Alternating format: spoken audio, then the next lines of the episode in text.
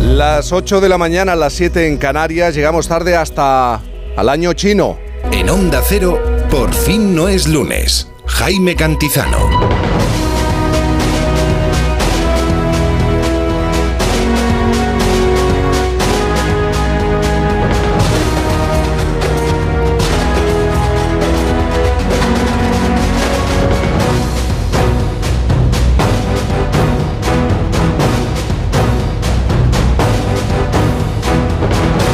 Buenos días. ¿Cómo se encuentra?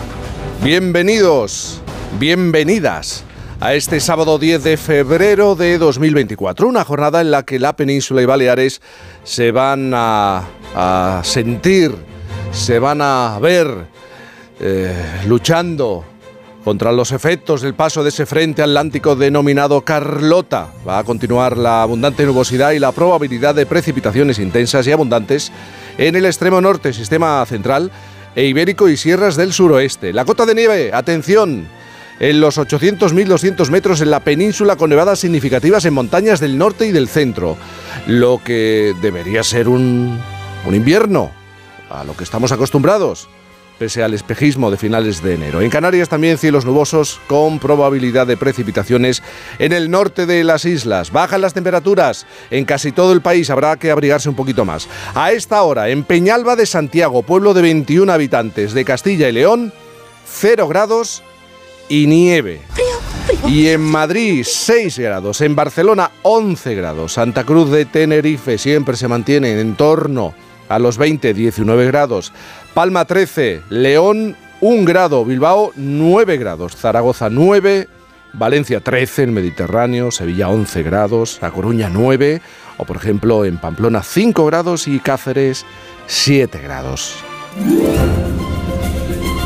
Y si no tiene planes para hoy, en el Festoral de Por fin nos encontramos con un carnaval total, absoluto en todo el país. Aún con la resaca de la gran final de agrupaciones del Carnaval de Cádiz, vamos a ir en un momento, tendremos que hablar del descenso internacional y fluvial de Galeana en Avilés, los zarragones de Luco de Giloca en Calamocha, los cucurrumachos de Navalosa en plena Sierra de Gredos, el Carnaval del Peropalo de Villanueva de la Vera en Cáceres o la fiesta de las Águedas en Zamarramala, Segovia. Anda, anda, del tirón además lo he dicho.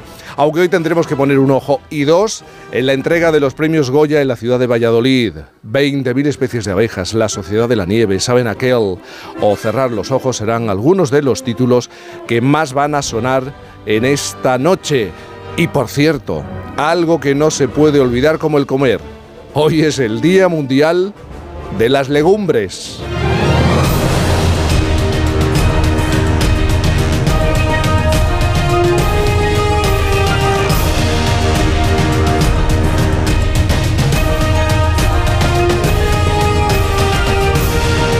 Te ríes, Juan Diego Guerrero? ¿De qué te ríes? No, hombre, de las lentejas, digo, del Día Mundial de las Legumbres. Hombre, me ha gustado, me ha gustado. ¿Has visto cuántas celebraciones en el país? Me ha encantado lo de hasta Zarramacho, ¿cómo eso? Todo, todo, todo, todo. Me ha encantado, es que además son eh, fiestas muy interesantes. Todo el país eh, viviendo el carnaval. Muy, muy variopintas, sí, sí. Muy variopintas. Eva García, buenos días. ¿Qué tal? Buenos días. Reconócelo, Jaime. Has estado toda la noche practicando. Casi. en algún momento tengo que dormir. Con la semana que suelo tener, en algún momento tengo algún momento, pero se te ha notado, se te ha notado. Se ha notado un poco. Sí, han sido muchas esdrújulas en demasiadas, apenas unos Demasiadas y todas perfectas, ¿eh? todas perfectas. y, y todo para celebrar. Ignacio Varela, buenos días. Buenos días, yo ni aunque hubiera estado toda la semana practicando. Pero vamos, oye, tampoco son tan terribles esas temperaturas que has leído, ¿eh? ya llamamos invierno a cualquier cosa. ¿eh? ¿eh? Nos estamos mal acostumbrando, la verdad. sí, un poco. ¿Cómo estás, Ignacio? Bien, bien, bien, sigo, sigo siendo, como dice un amigo mío. Sigue siendo. Vas a hablar de las elecciones gallegas. ¿No? Algo tienes un vínculo sentimental y profesional eh, con, eh, con, los gallegos y, es un microcosmos esto de el, eh, la elección gallega. Siempre lo ha sido. Sí, sí, sí, sí. Y además este es un territorio que no solo electoralmente está lleno de muchos mitos y muchos estereotipos que, ellos mismos creen, además y que bueno, pues cada vez que tengo ocasión, pues intento desmontarlos. Bueno, pues vamos a hablar de ello en tan solo un momento. Eh, Juan Diego, ¿por qué asientes con la cabeza? Me parece muy interesante el planteamiento que hace. Se lo conoce bien, además. ha participado en varias campañas. Sí, es importante desmitificar, como mm. seguro que va a hacer el, en los próximos minutos. Tres claves para entender la jornada. La primera, que estamos esperando para saber si finalmente los agricultores entran en Madrid y también consiguen entrar en Valladolid, dos ciudades ahora mismo que están fuertemente vigiladas, custodiadas, en algún caso yo diría que blindadas por los cuerpos y fuerzas de seguridad del Estado. En Madrid, los agricultores habían amenazado con colapsar la ciudad e intentar llegar hasta la sede socialista en la calle Ferraz. Pero sabemos que la delegación del Gobierno ha desplegado a policías y guardias civiles para impedir la entrada por carretera. Ocurre lo mismo en Valladolid, donde coincide que hoy hay una manifestación que había sido convocada previamente por comisiones y UGT para protestar por la política del Gobierno castellano y leonés y coincide además con los Goya de esta noche. Por tanto, pretendían los agricultores eh, penetrar en la ciudad y llegar hasta la feria de Valladolid, que es donde se, eh, entregan esta noche los Goya. Pero ya el, subdelegado del gobierno ha advertido de que la policía y la Guardia Civil van a impedirlo. Eso, esa es una de las claves, sin duda. Estaremos pendientes de las movilizaciones de los agricultores. La segunda es que continúa la campaña electoral gallega, de la que nos va a hablar, lógicamente, enseguida Ignacio Varela, y hoy los líderes de los principales partidos nacionales vuelven a la carga. Es el último fin de semana. Hoy vamos a ver eh, a Pedro Sánchez, por ejemplo, en Vigo y vamos a ver a Alberto Núñez Fejó en Sarria. Y la tercera clave es que en la misma provincia han ocurrido, están ocurriendo dos fenómenos muy diferentes. Uno es del que tú vas a hablar enseguida, de la final de las agrupaciones carnavalescas en el fastuoso Carnaval de Cádiz, pero casi a la misma hora esta noche conocíamos una noticia terrible. Tres guardias civiles mm, perdían la vida porque una narcolancha embestía la patrullera de la Guardia Civil. No solo hay tres agentes de la institución del Instituto Armado eh, fallecidos, sino que hay además uno de ellos que ha sufrido la amputación de uno de sus brazos. Ha sido una noticia trágica en el puerto de Barbate, en la provincia de Cádiz. Como tú comprenderás, yo soy gaditano, he pasado mucho tiempo en esa zona, conozco muy bien la zona y tengo una especial sensibilidad y sé muy bien cómo trabajan los agentes de la Policía Nacional, de la Guardia Civil, la falta de medios frente a gigantes del narcotráfico que tienen, lo tienen todo, fundamentalmente dinero y muchos apoyos. Y además mm, Conozco algunos casos de agentes de la Guardia Civil que te explican, claro, nosotros trabajamos aquí, pero también vivimos aquí. Y también sentimos la presión cuando salimos a la calle, al supermercado, porque hay mucha gente, mucha gente que directa o indirectamente se beneficia de todo ese movimiento de dinero del narcotráfico. Precisamente anoche, el portavoz del JUCIL, el sindicato de esa asociación que reúne a muchos guardias civiles, denunciaba en la brújula con Rafa Latorre la precaria situación en la que están los agentes del Instituto Armado y coincidía con que el ministro del Interior había estado horas antes precisamente visitando el campo de Gibraltar. Es muy difícil trabajar allí. Es muy difícil trabajar allí. Estas y otras noticias a las 2 de la tarde, noticias fin de semana, en la sintonía de Onda Cero, con Juan Diego y todo el equipo. ¿Y con qué noticias soñado a lo largo de esta noche? Mira, ayer se reunía la ministra de Sanidad con los consejeros del ramo de todas las comunidades autónomas y llegaban a la, conclusión de que hacen falta más médicos de atención primaria. Sueño con dar la noticia de que afortunadamente hay más plazas creadas y completadas y sobre todo ocupadas de médicos de atención primaria para que no haya nadie en este país que se quede sin poder decir eso de enseguida voy al médico. Todo el mundo sabe que si se resiente la atención primaria, se resiente todo el sistema. Es la base de todo el sistema sanitario. Así que necesitamos una atención primaria fuerte y sólida. Y necesitamos un regalo musical.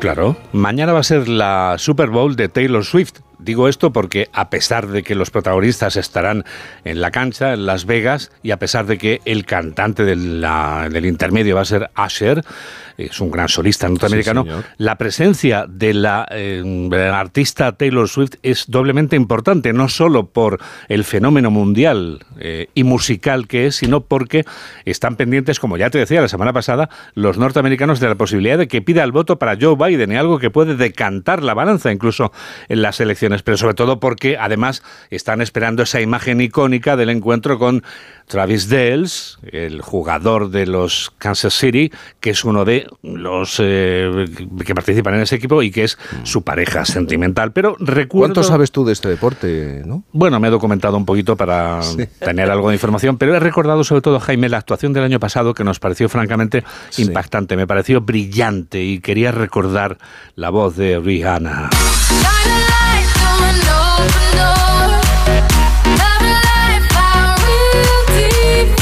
Cuenta de esta manera cómo encontró el amor. I found love.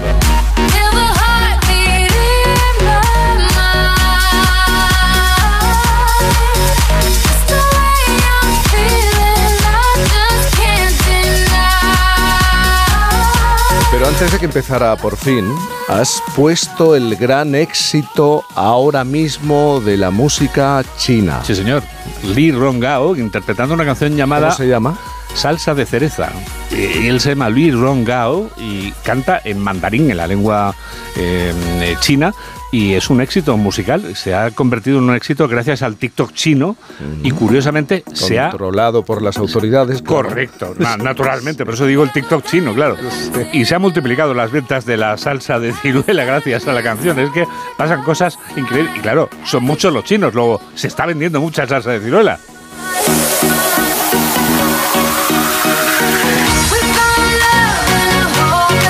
Juan Diego, a las 2 de la tarde, noticias fin de semana, si te parece. Me parece estupendo, Jaime, gracias.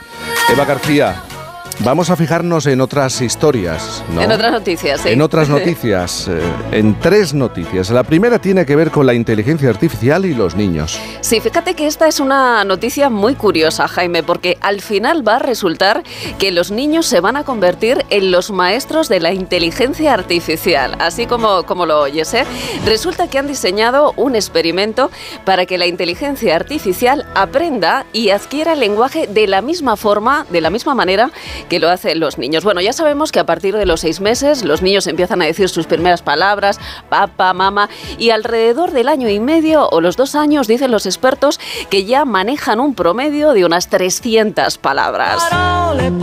Parole, parole. Bueno, pues resulta que leo en el periódico El Mundo que fíjate, un equipo de la Universidad de Nueva York ha colocado una cámara, es una cámara pequeñita, en la cabeza de un niño para grabar distintos episodios de su vida durante un año y medio. Bueno, han hecho grabaciones tanto de imágenes como de sonidos en distintas situaciones, mientras que el niño comía, jugaba en el parque, en casa, jugaba con la mascota y el niño iba aprendiendo ese lenguaje y además asociando las palabras a distintas imágenes. Bueno, pues a partir de esas grabaciones, los científicos han entrenado a un sistema de inteligencia artificial para ver si podía aprender esas palabras y esos conceptos presentes en esa experiencia que estaban viviendo, en este caso, un niño. Bueno, los resultados han sido increíbles. De momento ya se han publicado en la revista Science y se ha demostrado que pese a que solo se ha utilizado, fíjate, un 1% ¿eh? de esas grabaciones, bueno, pues eso ha sido suficiente para que la inteligencia artificial aprenda el lenguaje. Pero no solamente eso, sino que es que además ha sido capaz de utilizar alguna de esas palabras en situaciones que son diferentes a las que ha vivido este niño. Así es que mira, hablamos mucho de inteligencia artificial, Jaime, pero va a resultar que al final los bebés y los niños son los que van a enseñar a este sistema. ¿eh? Fíjate por qué camino vamos. No me extraña nada. ¿Y, ¿Y qué es esto de que las medallas de París 2024 de las Olimpiadas llevarán un pedazo, un trozo, trocito? De la Torre Eiffel. Mira, esta es una, una, historia, la verdad es que muy curiosa y, y, muy bonita porque van a llevar un fragmento muy pequeñito de 18 gramos de la Torre Eiffel, pero de la original, de la auténtica, de la del año 1889. Bueno, resulta que el presidente del comité organizador de, de París 2024, que fue también eh, piragüista y creo que es el único francés que ha conseguido tres medallas ¿no? olímpicas, además en tres juegos eh, distintos, que él se llama Tony Bueno, pues ha dicho que llevan meses y meses trabajando en esta idea para conseguir este sueño, porque ellos realmente son conscientes de la importancia que tiene para todos los deportistas, ¿no? Conseguir eh, estas medallas. Bueno, pues después de muchísimo trabajo, han conseguido reunir dos grandes símbolos del deporte. Por un lado, la medalla olímpica y paralímpica y la medalla de Francia. Es algo simbólico, ¿eh? Pero bueno, ¿cómo lo han conseguido? Pues fíjate, gracias al Ayuntamiento de París y a la compañía operadora de la Torre Eiffel. Bueno, ellos fueron quienes les descubrieron que había partes originales de la Torre Eiffel que habían sido reemplazadas y reparadas. Claro, parecía que era algo imposible, ¿no? Como algo inaccesible. ¿Quién, ¿Quién iba a pensar esto, no? Pues al final, con la ayuda de una de las joyerías más antiguas de París, han creado, podríamos decir que es toda una joya, que es, bueno, pues una obra de arte, porque han creado una medalla con ese pedacito de la Torre Eiffel en el centro como si fuera un diamante. Así es que ya hay un motivo más para que nuestros deportistas y los deportistas de todo el mundo pues tengan una aliciente para ganar. Dentro de muy poco en este año, ¿eh? cita olímpica en París. ¿Quieres terminar con aquellas canciones que pueden salvarte, salvarnos la vida frente al infarto. Bueno, puede resultar así dicho como un poquito exagerado, ¿eh? pero en realidad lo dice un hospital de Nueva York. Hay ciertas canciones cuyo ritmo, y esto es importante, puede ser útil para quienes realizan las maniobras de reanimación. Canciones muy conocidas como I Will Survive de Gloria Gaynor o este Staying Alive de los Billys. ¿Te das cuenta del ritmo que lleva la canción? Pues esto, esto es muy importante. Fíjate que sale hasta en, alguna serie de televisión como The Office. Bueno, pues resulta efectivamente que va marcando el ritmo, ¿verdad?, de esas maniobras que hay que hacer de reanimación.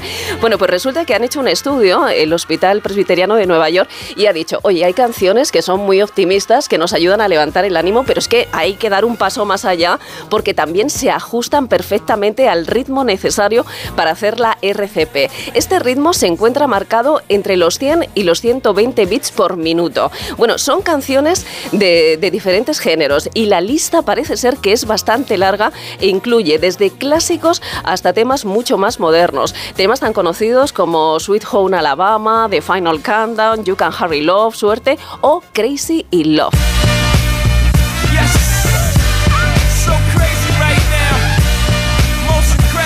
Bueno, pues una cosa más para que en momentos difíciles, Jaime, la cosa, oye, pues vaya un poquito mejor. Y si la música ayuda, oye, pues bienvenida sea.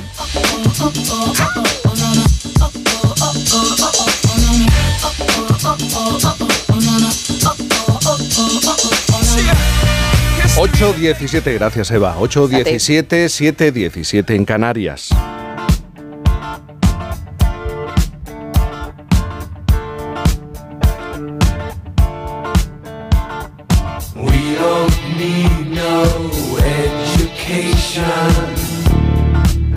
La idea, el concepto de autoridad, la propia autoridad está en crisis. Hay una desconfianza hacia, hacia los poderes, partidos políticos, instituciones, la justicia, una especie de descrédito hacia los poderes. Esto nos puede suceder en el ámbito público, pero también en el privado, en el personal, porque la autoridad va desde eh, el Congreso, el Senado, hasta los rincones de la empresa, las aulas o en el seno de las familias. Es la forma que tenemos de organizarnos como sociedad.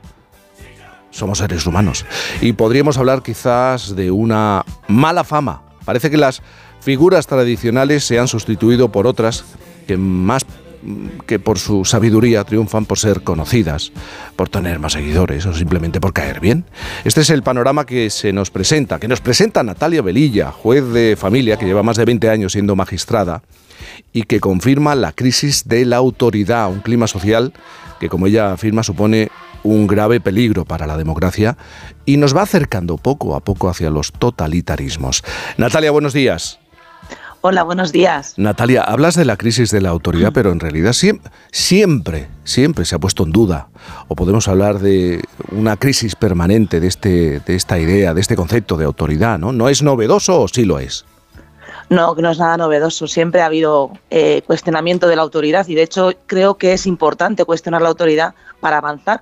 si no hubiésemos cuestionado en el pasado determinadas formas de autoridad, probablemente no estaríamos en el punto donde nos encontramos, en un Estado democrático, por ejemplo. Lo que hace diferente o lo que yo trato de analizar es que eh, estando en democracia y, digamos, superados todos estos escollos que había de, pues, de, respeto a los derechos fundamentales, separación de poderes y principios de legalidad, por ejemplo, ahora nos encontramos con una crisis de la democracia basada precisamente en ese cuestionamiento de la autoridad legítima. ¿Y por qué razón? ¿Por qué razón en este momento lo tenemos que, vincular a un cambio de ciclo, a una cuestión económica en origen, a una crisis eh, social en origen?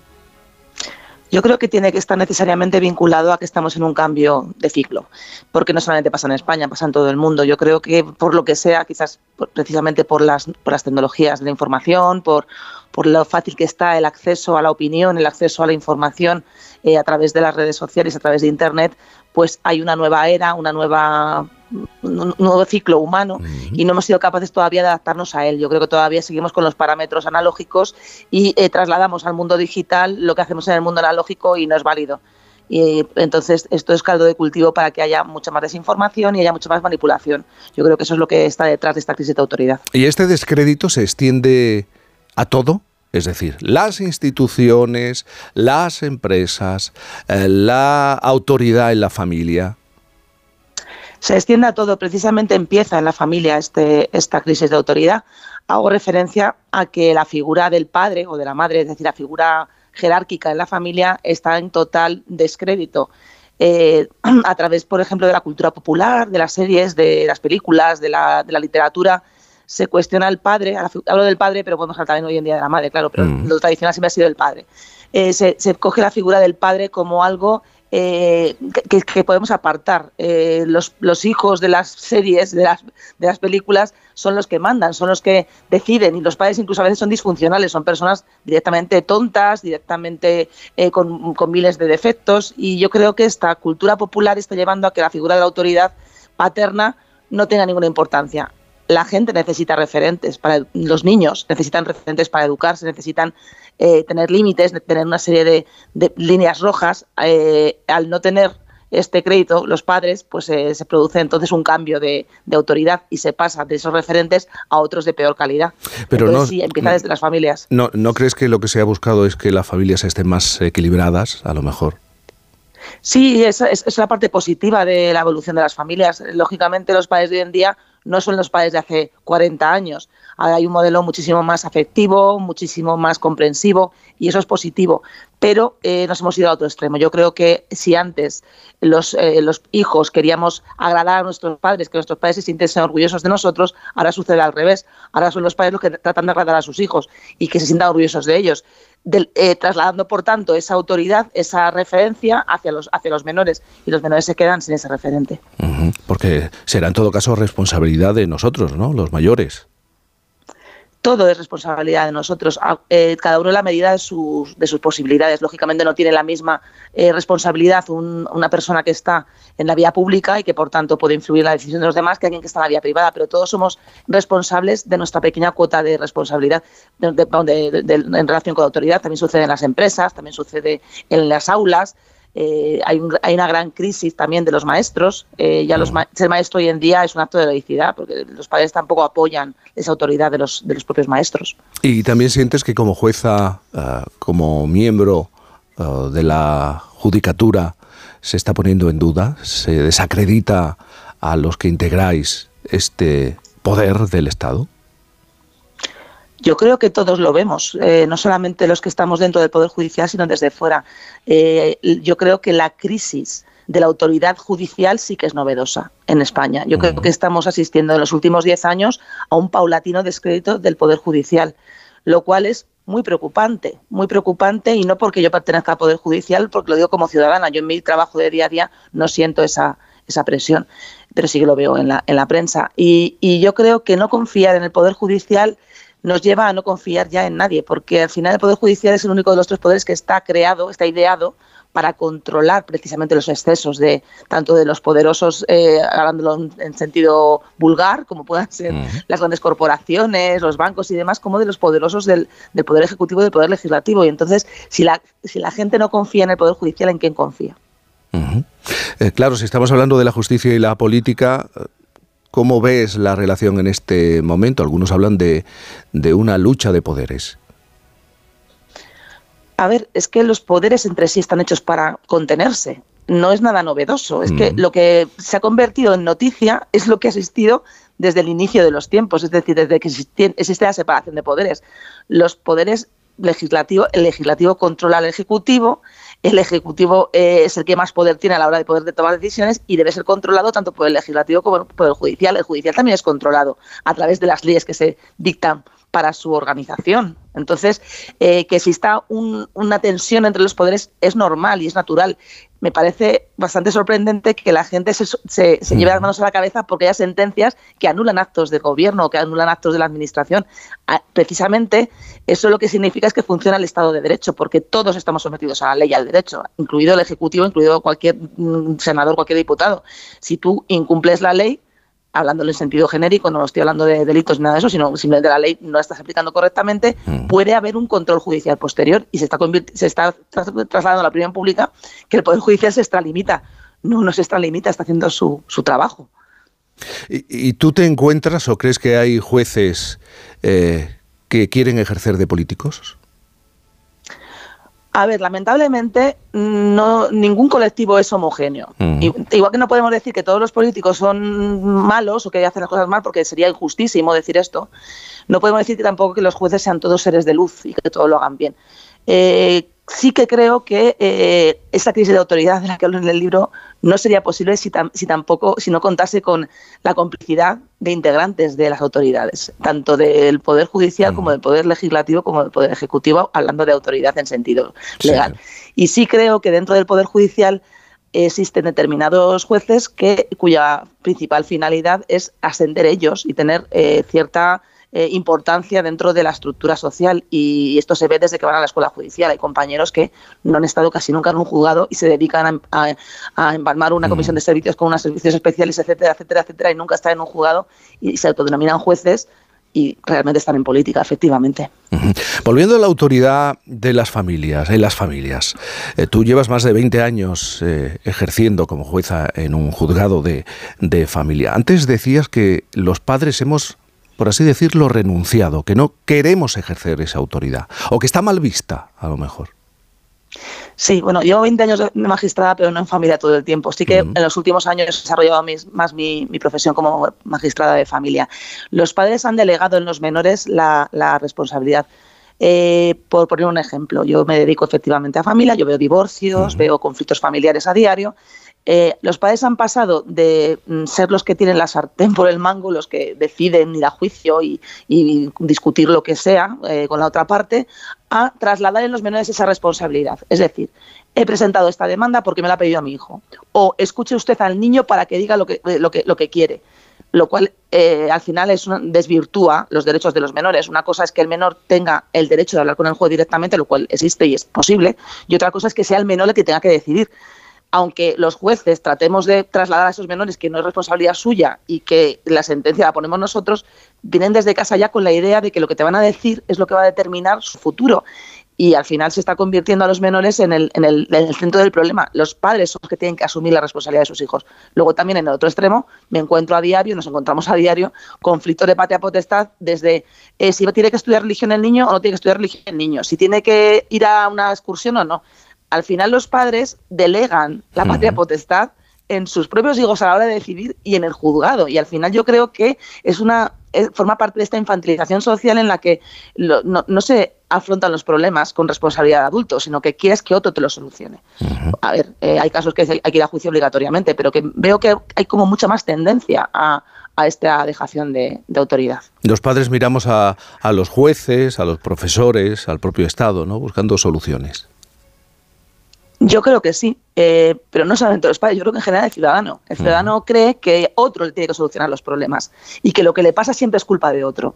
Eh, yo creo que tiene que partirse un poco de la autorresponsabilización. Y, lo que decía al principio, todos somos igualmente responsables de, esta crisis de autoridad porque todos somos un poco autoridad también. O bien somos los padres de alguien, o somos los que estamos encargados de un equipo de trabajo, o, entonces eh, hay que asumir un poco más este, este papel de, de, autorresponsabilización y sí que es cierto que los padres eh, todo lo dejan en, manos de los maestros a la hora de educar a los menores. Luego los maestros le dicen, oiga, usted me tiene que traer al niño educado de casa, ya que vengo a formarle, no que no enseñarle a comer o a que no tire del, pelo a la compañera y luego los padres enfadan con los maestros. O sea, es que es un poco que al final los niños están un poco sin, sin, estos referentes tan necesarios cuando son menores y luego se convierten en adultos no acostumbrados a los límites y que se frustran, se frustran porque se creen que tienen derecho a todo. Y en este momento, entonces, para Natalia Velilla, ¿qué es la autoridad? ¿Cómo defines esta idea?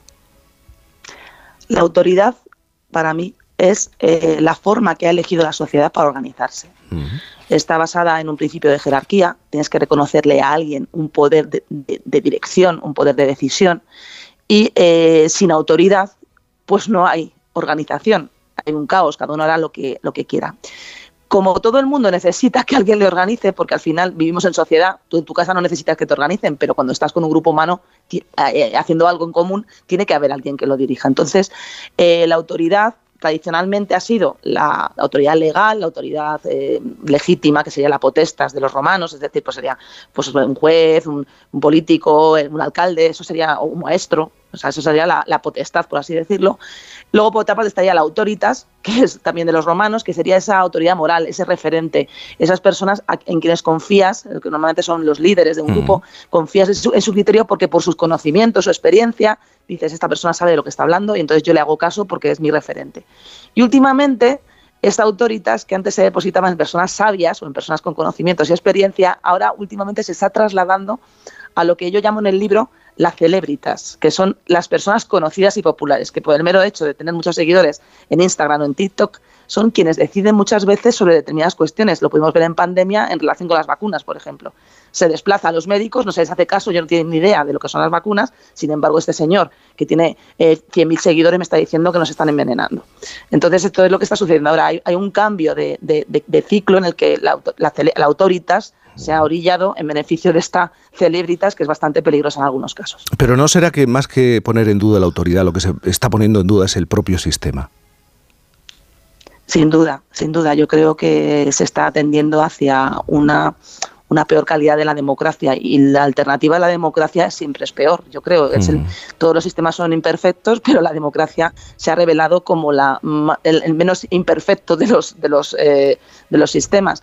Al final, el no confiar en la autoridad legítima, no confiar en, en, el Parlamento, no confiar en el Ejecutivo, no confiar en los jueces, en los maestros, en la policía, eh, lleva a que mm, eh, tengamos que sustituir este referente. Como he dicho al principio, todo el mundo necesita un referente. Y este referente es esa persona que aparece de repente en medios de comunicación postulándose para, para presentarse como candidato a las elecciones y que te dice lo que quieres oír, que va hacia tu emotividad, que, dice que los otros son los malos, que él está contigo, que, es, que, que eres gente como tú. Y ahí es, es, el caldo de cultivo de los populismos y de los totalitarismos al final. Bueno, es en última instancia totalitarismos, en primer lugar populismos, que serían estos líderes mesiánicos mm. que te van a solucionar la vida, pero tampoco dicen cómo. Lo único que consiguen es esa adhesión eh, emotiva de la gente harta de, la autoridad legítima que ha contribuido también, por eso también lo digo, a su propio descrédito. Em, la solución no es sencilla. Además, tú misma decías, estamos en un ciclo histórico, en un ciclo de cambio social, eh, económico incluso, geopolítico. Pero al final yo creo que tenemos que confiar, o deberíamos confiar en los propios ciudadanos, en la sociedad en su conjunto hay que volver a los clásicos, hay que volver al humanismo, hay que volver a confiar en la sociedad, eh, hay que abandonar esta idea de que los demás tienen la culpa y que somos seres solitarios a los que todo nos sale mal. Yo creo que eh, tenemos que empezar a confiar en los demás, confiar en la gente. Yo creo mucho en la inteligencia colectiva. A veces tarda en reaccionar, pero hemos estado en situaciones muy malas a lo largo de la historia de las que hemos sido capaces de salir.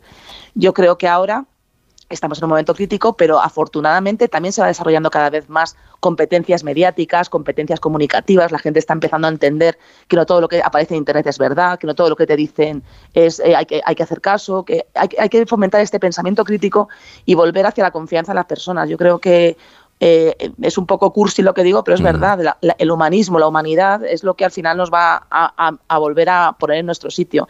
Y estamos ahora mismo en una, época en la que la polarización, el enfrentamiento, el odio absurdo a personas que ni siquiera conoces, está separándonos y está mm, siendo también una, un escenario idóneo para, esta, para este populismo, para esta, esta tensión social que yo creo que no nos merecemos y que todos podemos revertir con acciones individuales. Además, no es un, mal de, esta, de este país, de esta sociedad, la nuestra. Es una realidad a la que se enfrentan eh, los ciudadanos de Francia, del Reino Unido, de Estados Unidos, de Italia, de lo que se llama el primer mundo, de las grandes democracias.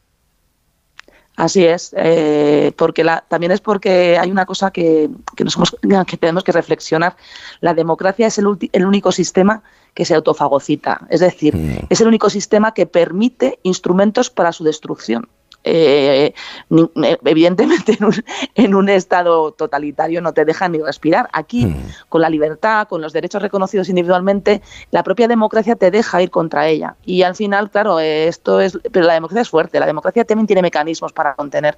Y yo creo que por eso tenemos que, confiar más en, los ciudadanos, tenemos que confiar más en, en nuestro sistema, mejorarlo y bueno, sí que es cierto que es una crisis global. Lo que pasa es que España es de los países más polarizados del mundo. Sí, hay, una, hay un análisis del que hablo en el libro eh, que en, un estudio año 2023 mm. creo que junto con Argentina, España está, es el país más polarizado de Europa. Lo cual hay algo que estamos haciendo peor en España en ese sentido. Esa polarización creo que nos está convirtiendo en un país peor. Eh, siendo un país solidario que siempre ha destacado por otras cosas interesantísimas. Somos el primer país del mundo, como siempre lo decimos, pero es verdad, en, trasplante de órganos, nos volcamos cada vez que hay una catástrofe humanitaria haciendo eh, donaciones y sin embargo somos el país que más odia. Entonces yo creo que en este sentido hay algo que tenemos que cambiar y yo creo que cada uno debemos intentar eh, no contribuir a este clima polarizado. Eh, Ignacio Varela, eh, escucha desde las 8, está con nosotros desde las 8. Ignacio, ¿cuántas veces hemos hablado de la, de la crisis de la autoridad, de la crisis de las democracias occidentales en este programa? Es que escuchando esta entrevista parecía, me parecía estar escuchándome a mí mismo durante estos cuatro años. Eh, de, hecho, de hecho, yo había apuntado aquí, antes de que ella lo dijera, lo de la potestas y la autoritas, ¿no? la diferencia clásica, que si lo llevas a la política actual podría mostrarla, eh, formularlo como la diferencia entre la jefatura y el liderazgo. Yo creo que tenemos una eh, sobredosis de gente que aspira a la jefatura y un gran déficit de liderazgo en la sociedad. Natalia Velilla, muchísimas gracias por hablarnos de la autoridad o de la crisis de la autoridad. Eh, es eh, tu segundo libro, ¿no? Si no me equivoco. es mi segundo libro. Tu segundo libro. Gracias por estar con nosotros. Muchísimas gracias a vosotros, que además soy oyente vuestra y me ha encantado estar en este programa. Gracias y muy buenos días. En un momento seguimos reflexionando con nuestro sospechoso de sábado, Ignacio Varela. Por fin no es lunes.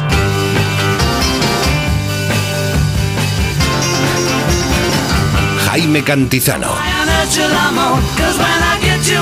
Onda Cero.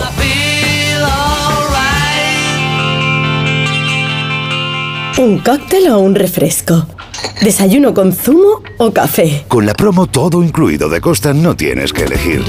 Las bebidas son gratis. Reserva tu crucero hasta el 12 de marzo y disfruta del paquete de bebidas gratis.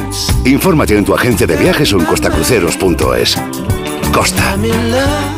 Hola Andrés, ¿qué tal el fin de semana? Pues han intentado robar en casa de mi hermana mientras estábamos celebrando el cumpleaños de mi madre. Así que imagínate. Dile a tu hermana que se ponga una alarma. Yo tengo la de Securitas Direct y estoy muy contento. Por lo que cuesta, merece la pena la tranquilidad que da.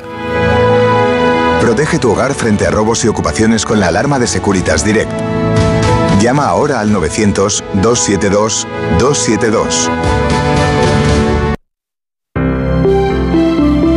Buenos días. El número premiado en el sorteo del cuponazo celebrado ayer ha sido 72.966. 7, 2, 9, 6, 6, serie 74. Puedes consultar el resto de los números premiados en juegos11.es. Hoy tienes una nueva oportunidad con el sueldazo del fin de semana. Disfruta del día. Y ya sabes, a todos los que jugáis a la 11, bien jugado.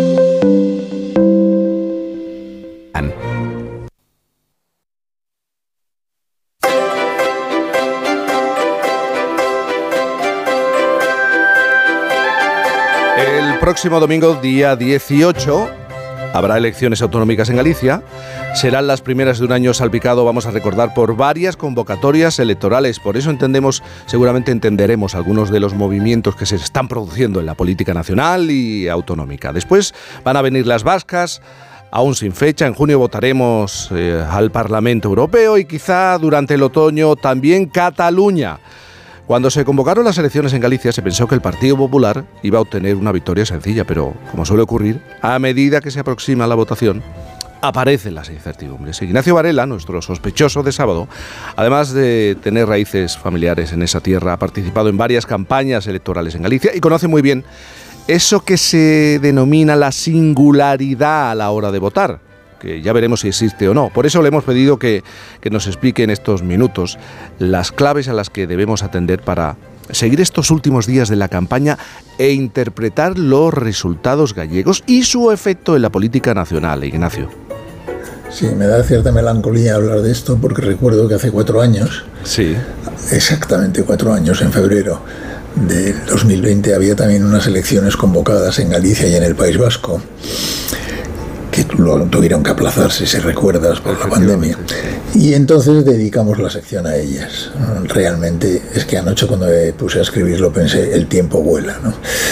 El caso es que sí, el presidente de la Junta ha decidido adelantar estas elecciones, aunque yo sospecho que quien lo decidió fue Alberto Núñez Fijo. Quizá porque no quería que coincidieran con otras o porque pensó que le venía bien una victoria después de la frustración de las generales. Pero la experiencia nos dice, y aquí la primera incertidumbre de las que mencionabas, que las elecciones que se adelantan sin un buen motivo las carga el diablo. Pueden salir muy bien o pueden salir muy mal. Y esta convocatoria empieza a oler a chamusquina. Bueno, el PP sigue siendo favorito, pero te aseguro que hoy en ese partido hay más inquietud que euforia. Bueno, por empezar algunos, a despejar algunos de los tópicos de los que hablábamos. Mira, se habla de la Galicia rural, pero resulta que allí hay siete grandes ciudades en los que vive un millón de personas y que solo uno de cada cuatro gallegos vive en municipios rurales. Se habla de la Galicia pobre y atrasada, pero es la sexta economía de España, sus cifras de paro están por debajo de la media nacional y es una de las comunidades menos endeudadas. Y se habla también de que Galicia siempre vota a la derecha. Bueno, es cierto que el PP ha sido el partido más votado en todas las elecciones autonómicas desde el año 81 y volverá a serlo en esta. Pero eso es porque agrupa casi el 100% del voto de la derecha, mientras la izquierda suele dividirse en tres o cuatro candidaturas, mm. como esta vez también. El Partido Popular con Feijóo encadenó cuatro mayorías absolutas, pero en esas elecciones, en todas ellas, la derecha y la izquierda prácticamente empataron en votos, con diferencias de menos de dos puntos. Y lo mismo sucederá el próximo domingo 18. Además, de esas siete grandes ciudades de las que te hablaba, el PP solo tiene el gobierno municipal en una de ellas, en el Ferrol. Y en la legislatura anterior no tenía ninguna. Hay tres alcaldes del Partido Socialista, dos del BNG y uno de un partido local. Mira, es muy sencillo predecir el orden en el que quedarán los partidos en estas elecciones. El primero destacado será el PP, segundo el BNG, tercero el Partido Socialista. Y estos son los tres únicos que tienen asegurado estar en el próximo Parlamento Autonómico. El cuarto será Sumar, que lucha por conseguir algún escaño y, de hecho, el que lo consiga o no puede ser decisivo para el resultado final. Luego volveré sobre esto. Y en la cola, Vox y Podemos, que no tienen ninguna probabilidad y que lo único que hacen es restar a sus respectivos bloques. Y luego queda la incógnita novedosa de si el partido del alcalde de Orense consigue o no un escaño en esa provincia. Con todo, digo, perdona, pero todo el interés de esta votación no gira en torno al orden de llegada, sino en torno a una sola cifra, 38 que son los diputados que necesita el Partido Popular para conservar la mayoría absoluta en el Parlamento. Ahora tiene 42, pero nadie espera que repita eso. La cosa está muy clara. Con 38 diputados o más, el Partido Popular seguirá gobernando en Galicia. Si cae a la cifra fatídica de 37, se formará un gobierno de coalición de izquierdas presidido por Ana Pontón, que es la líder del Bénega. ¿Pero tú crees que esto es posible, que está cerca? Claro que es posible que suceda. Recuerdo que otra cosa es que sea lo más probable, pero posible es. Recuerdo que en 2005 el Partido Popular se fue a la oposición con el 46% de los votos y 12 puntos de ventaja sobre el segundo partido. Esta es una de las singularidades que decías tú antes. Bueno, para conseguir ese objetivo de los 38, el PP necesita que pasen tres cosas. Primero, superar holgadamente el 45% de los votos. Segundo, frenar en seco a Vox para que no pase del 2 o 2,5%. Te recuerdo que Vox en Galicia en toda Galicia solo tiene un concejal y por supuesto ningún alcalde. Esto haría que el 95% del voto de la derecha resultara productivo a la hora de traducirlo en escaños. Y confiar en la fragmentación del voto de la izquierda. Sobre todo confiar en que sumar no alcance el límite legal del 5% en ninguna provincia y por tanto sus votos resulten inútiles. Bueno, parece que Yolanda Díaz y Pablo Iglesias han decidido ayudarle porque fueron incapaces de entenderse para ir juntos. Si lo hubieran hecho, conseguirían fácilmente eh, un par de escaños y pondrían la mayoría del PP en peligro extremo. Pero no quisieron hacerlo y además de desaparecer ambos juntos del Parlamento gallego, quizá pierdan la mejor ocasión que la izquierda ha tenido en 20 años para desalojar al PP de ese gobierno, para que luego digan que los políticos son seres racionales. Eh, yo se han publicado varias encuestas. Sí, eso te voy a preguntar, el, el minuto y resultados, si te parece. Sí, claro, se han publicado varias encuestas, pero como yo no tengo datos propios esta vez, sigo con más atención las dos que ofrecen un seguimiento completo y diario de los datos y que por otra parte se parecen mucho entre sí. Ambas dan hoy, acabo de ver el dato de hoy, de esta mañana, eh, ambas dan la mayoría absoluta al PP por los pelos, de 38, 39 escaños y jugándose un par de ellos pues por unas décimas. El gran avance lo consigue el bloque nacionalista galego, que supera de lejos al PSOE, y en el caso de que el PP bajara de 38, pues su líder, como he dicho, Ana Pontón, sería la, presidencia, la presidenta de la Junta. Y el PSOE, que está en descenso, se conformaría con repetir su resultado de hace cuatro años. De hecho, veo que uno de cada cuatro de sus votantes de entonces ahora se pasará al BNG. Eso daría un parlamento de tres partidos, que sería lo ideal para el PP, porque es muy difícil que el PSOE y el BNG por sí mismos lo superen. Pero esos tres partidos podrían ser cuatro si sumar llegar al 5% en alguna provincia o Democracia Urensana, que es el partido este del alcalde, lo consiguiera en su provincia. Y entonces estaríamos en el peor escenario para el PP. Con todo, quedan varias incógnitas por despejarse. La primera, la participación, que fue anormalmente baja en 2020 por la pandemia y que ahora regresará a valores más normales para este tipo de elecciones, en torno al 55%, una cosa así. La segunda es el desempeño de los candidatos.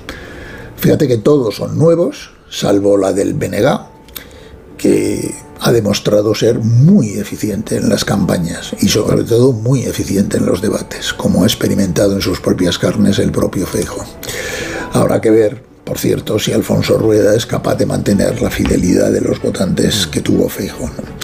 Y el, el tercera incógnita, claro, es el planteamiento de la campaña en los últimos días, que será cuando ya no se publicarán encuestas y muchos electores decidirán su voto.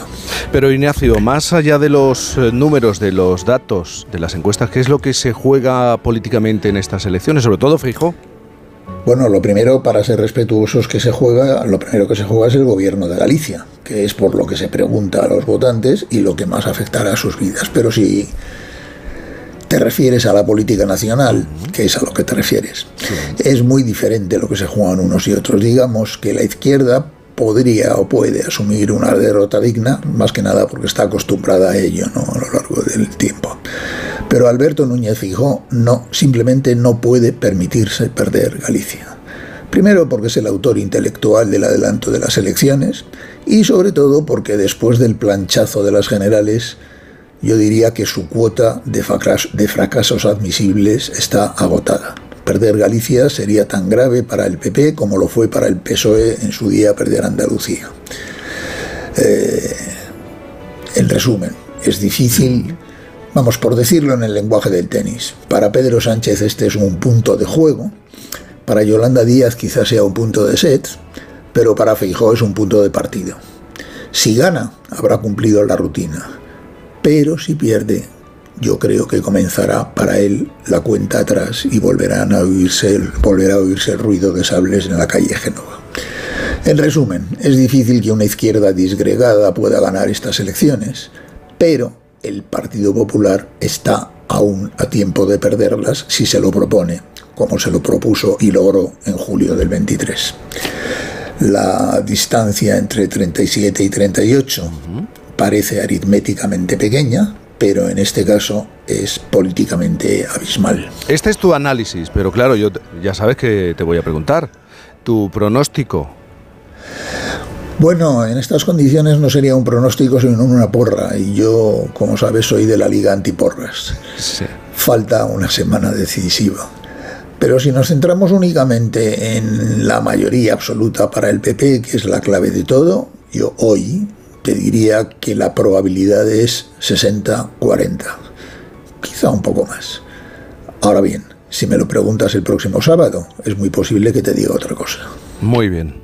Ignacio, Veremos el próximo fin de semana. De momento lo que tenemos que hacer es una pequeña pausa porque es verdad que hay mucho, mucha crítica en, por ejemplo, los carnavales de Cádiz y crítica política.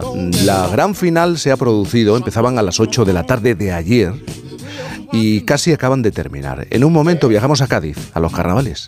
Por fin. Ay, es que el final de esta peli es tan bonito cuando ella está en el coche y le ve y está a punto de abrir la puerta, pero no lo hace. Es que en la vida lo importante es saber aprovechar las oportunidades. Hay coches que solo pasan una vez. Tu Citroën C3 desde 13.200 euros financiando y con entrega inmediata. Solo por esta vez y solo este mes. Citroën. Condiciones en citroen.es. Buenos días. En el sorteo del Eurojackpot de ayer, la combinación ganadora ha sido 4, 10, 11, 20, 22, soles, 7 y 10. Recuerda, ahora con el Eurojackpot de la 11, todos los martes y viernes hay botes millonarios. Disfruta del día. Y ya sabes, a todos los que jugáis a la 11, bien jugado.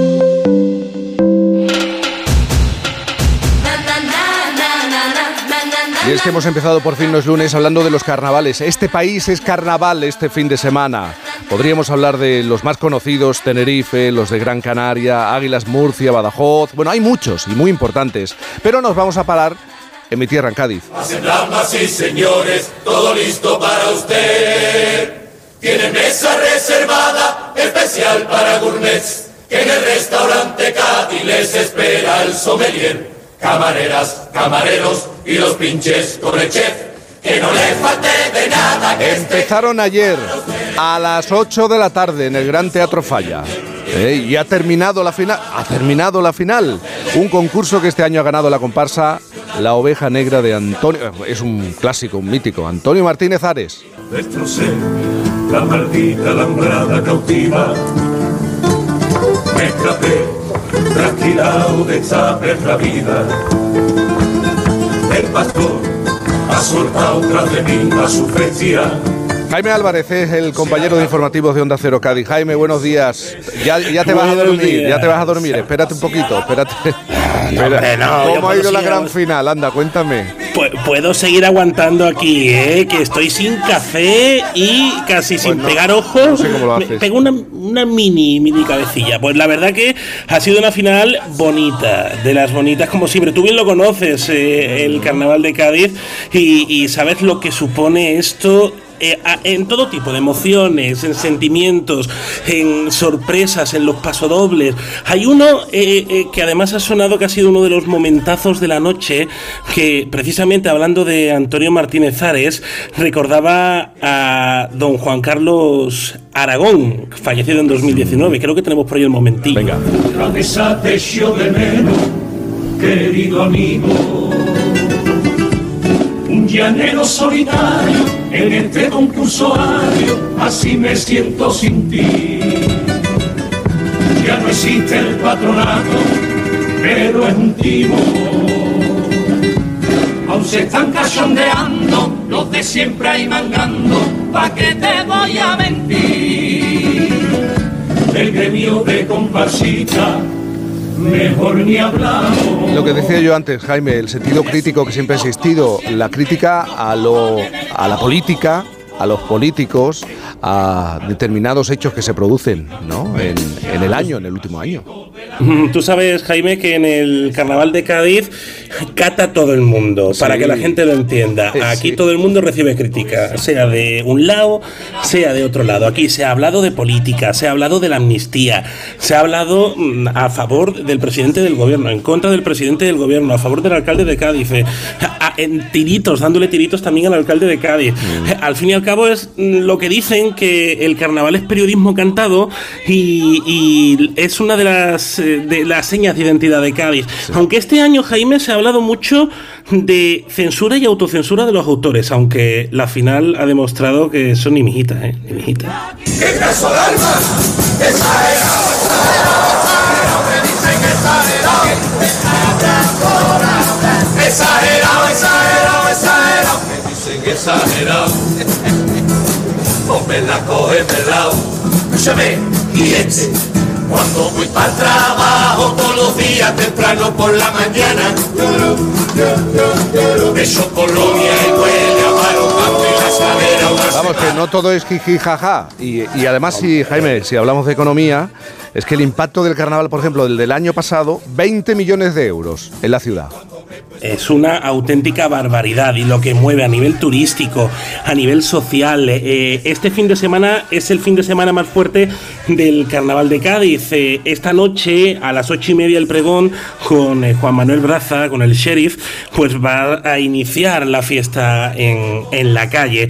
Y, se ha hablado también del Carnaval, de la turistificación, de cuántos turistas puede acoger la provincia de Cádiz y, también de la hostelería. Se ha denunciado mucho las condiciones de, los camareros y camareras de nuestro país, eh, que tú sabes que esto es una queja continuada en, los, en los forillos y en las redes sociales.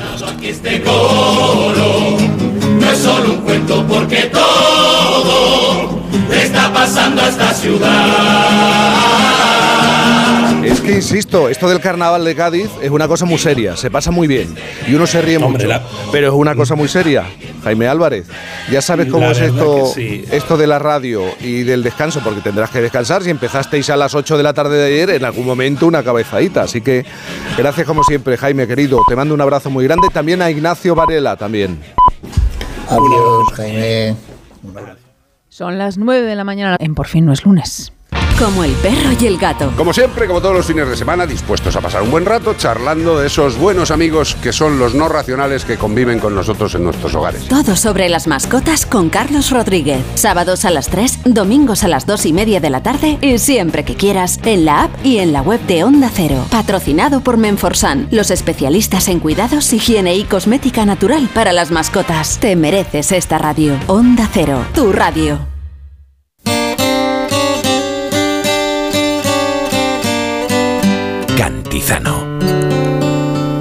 Well, hello there. My, it's been a long, long time. How am I doing? Mm, I guess I'm doing fine.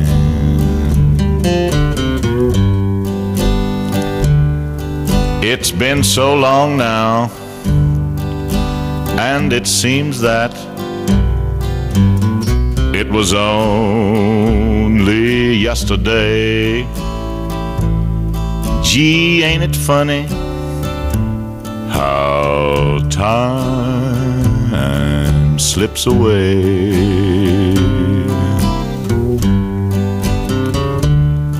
Well, how's your new love? whole Hace tiempo que la ciencia nos recuerda que hay una conexión, existe una conexión entre la mente y el cuerpo. En los últimos años han sido muchos los avances que se han hecho en este sentido. Incluso se ha llegado a descubrir que nuestro estado de ánimo está vinculado a lo que ocurre, sucede también en el intestino. De hecho, muchos de los cuadros de depresión o ansiedad y ciertos tumores se relacionan con un, eh, por así decirlo, defecto en el funcionamiento de lo que se ha llamado el segundo cerebro, que es el aparato digestivo. Existe una comunicación entre el órgano pensante, el intestino, y los microorganismos que lo habitan, se está hablando mucho de la microbiota, un ecosistema que no solo nos ayuda a digerir los alimentos, sino que juega un papel importante en la regulación de nuestro sistema inmunológico. Además, estudios recientes han demostrado que nuestra microbiota también puede influir en la salud mental y emocional y puede favorecer que se forme más o menos serotonina, eso que algunos llaman el químico de la felicidad. Nuestro cerebro es tan fascinante, nuestro cuerpo como complejo, por no hablar de las conexiones neuronales, neuronales que son como senderos invisibles y nos permiten aprender constantemente.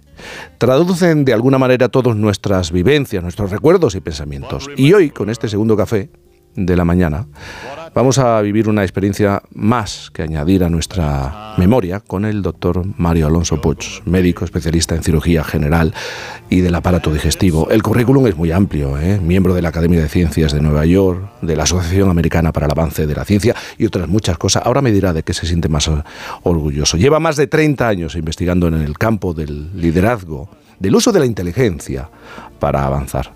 Mario Alonso Puch, buenos días. Buenos días, Jaime. ¿De qué te sientes más orgulloso? El currículum es muy amplio, aquí en España, en Estados Unidos.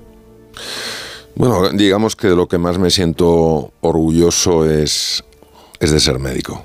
¿De ser médico? Sí, de ser médico. ¿Y por qué? Bueno, porque la medicina cuando la entiendes como una vocación de servicio y una vocación eh, orientada a reducir el sufrimiento de los demás, me parece que es una, es una belleza, ¿sabes? Es verdad que está llena de desafíos, es una... La carga es muy complicada, el organismo, tú lo has dicho maravillosamente bien, es mm. increíblemente complejo, cualquier estructura, cualquier órgano, cualquier tejido es fascinante y a la vez eh, excepcionalmente eh, eh, complicado.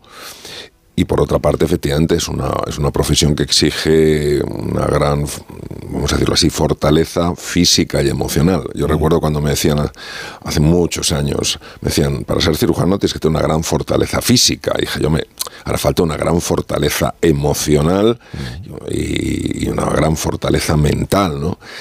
Y recuerdo la cantidad de veces que me he acordado de esto, porque por ejemplo, mi fellowship en cirugía lo hice en Boston y recuerdo con el profesor Michael Steer estar, por ejemplo, 18 horas seguidas operando. Es decir, fueron tres enfermos, pero nos dio tiempo a ir al baño y volver, porque eran enfermos muy complicados y eran situaciones muy urgentes. Y entonces fui comprendiendo que también había que desarrollar la parte física, porque si no el cuerpo no aguantaba. Leyendo El Camino del Despertar, tu último libro, he pensado, ¿por qué un hombre de, tan de ciencia como tú le da tanto valor a algo tan, no sé cómo denominarlo, tan etéreo, tan, poco tangible como nuestras propias capacidades, aquello que se supone que surge o podemos impulsar desde dentro? Es una gran pregunta, Jaime, y, y, es una gran pregunta porque yo creo que a veces existe pues esa para mí una confusión en lo que es la ciencia. La ciencia por encima de todo tiene que mantener la curiosidad tiene que mantener la humildad, tiene que reconocer que hay cosas que conoce y otras que no. Eh, no puede decir que esto es imposible porque hay tantas cosas que se han dicho que eran imposibles y luego se ha visto que eran posibles. Entonces, yo creo que las personas de ciencia eh, o que tengan, tenemos un background eh, científico, tenemos que tener siempre ese interés y esa curiosidad a la hora de explorar incluso los mundos sutiles cuando una persona, mm, por ser el mundo de la ciencia, se convierte en una persona rígida, entonces ya lo que más le interesa no es seguir explorando, sino dogmatizar, sostener su punto de vista contra viento y marea. Y yo creo que ahí es cuando perdemos eh, esa mentalidad. Entonces no veo personalmente ninguna contradicción entre tener un background científico y querer eh, entender el mundo sutil. Por eso se puede entender mucho mejor tus años de trabajo, ¿no? Esa conexión entre la cirugía, la especialización en cirugía, las artes marciales, eh, la energía y el descubrimiento del segundo cerebro, ¿no?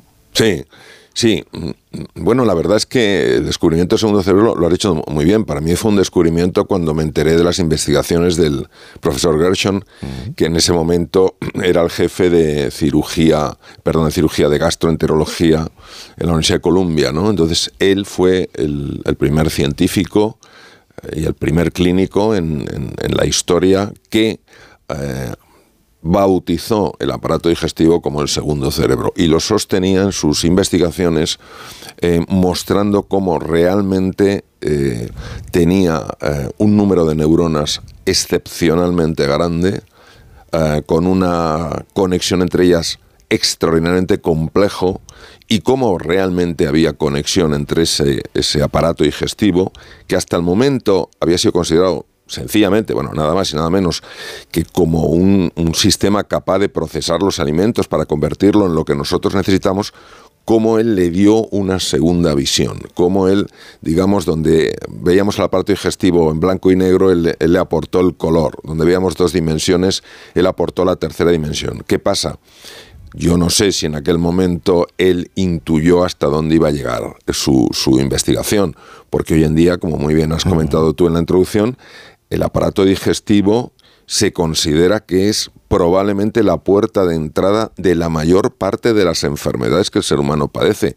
Estamos hablando de enfermedades como el autismo, que uno nunca se hubiera imaginado que algo que produce pues tanto dolor en los niños y en sus familias por esa dificultad de, de conectar mundos pudiera tener quizás tal vez su origen o parte de su origen en la entrada de productos eh, dañinos desde el tubo digestivo. ¿Quién hubiera imaginado que trastornos eh, autoinmunes tan frecuentes, lamentablemente, como pueden ser pues, el lupus eritematoso diseminado, otras, otras enfermedades en las cuales el propio sistema inmune ataca a las células del organismo, eh, cometiendo este grave error, ¿quién hubiera pensado que podría proceder de ahí? O enfermedades alérgicas, ¿quién hubiera podido pensar que algunos tumores pueden desencadenarse por la entrada de productos que son eh, tóxicos desde la parte digestivo. Y también, ¿quién se hubiera podido imaginar que cuadros de ansiedad y de depresión que siempre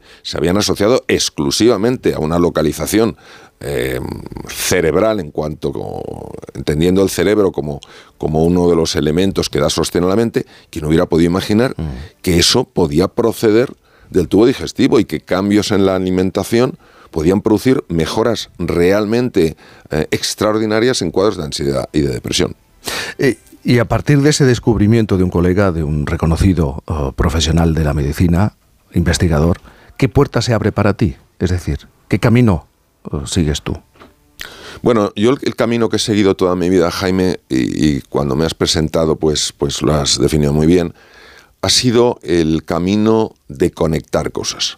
A mí en el discurso que, dio eh, Steve Jobs en la Universidad de Stanford, y que es un discurso maravilloso, que tiene distintas partes, la parte que más me gusta es cuando él habla de connecting the dots, de, conectar los puntos, de cómo él fue conectando puntos eh, que luego le permitieron hacer los desarrollos tan extraordinarios de, su empresa. ¿no?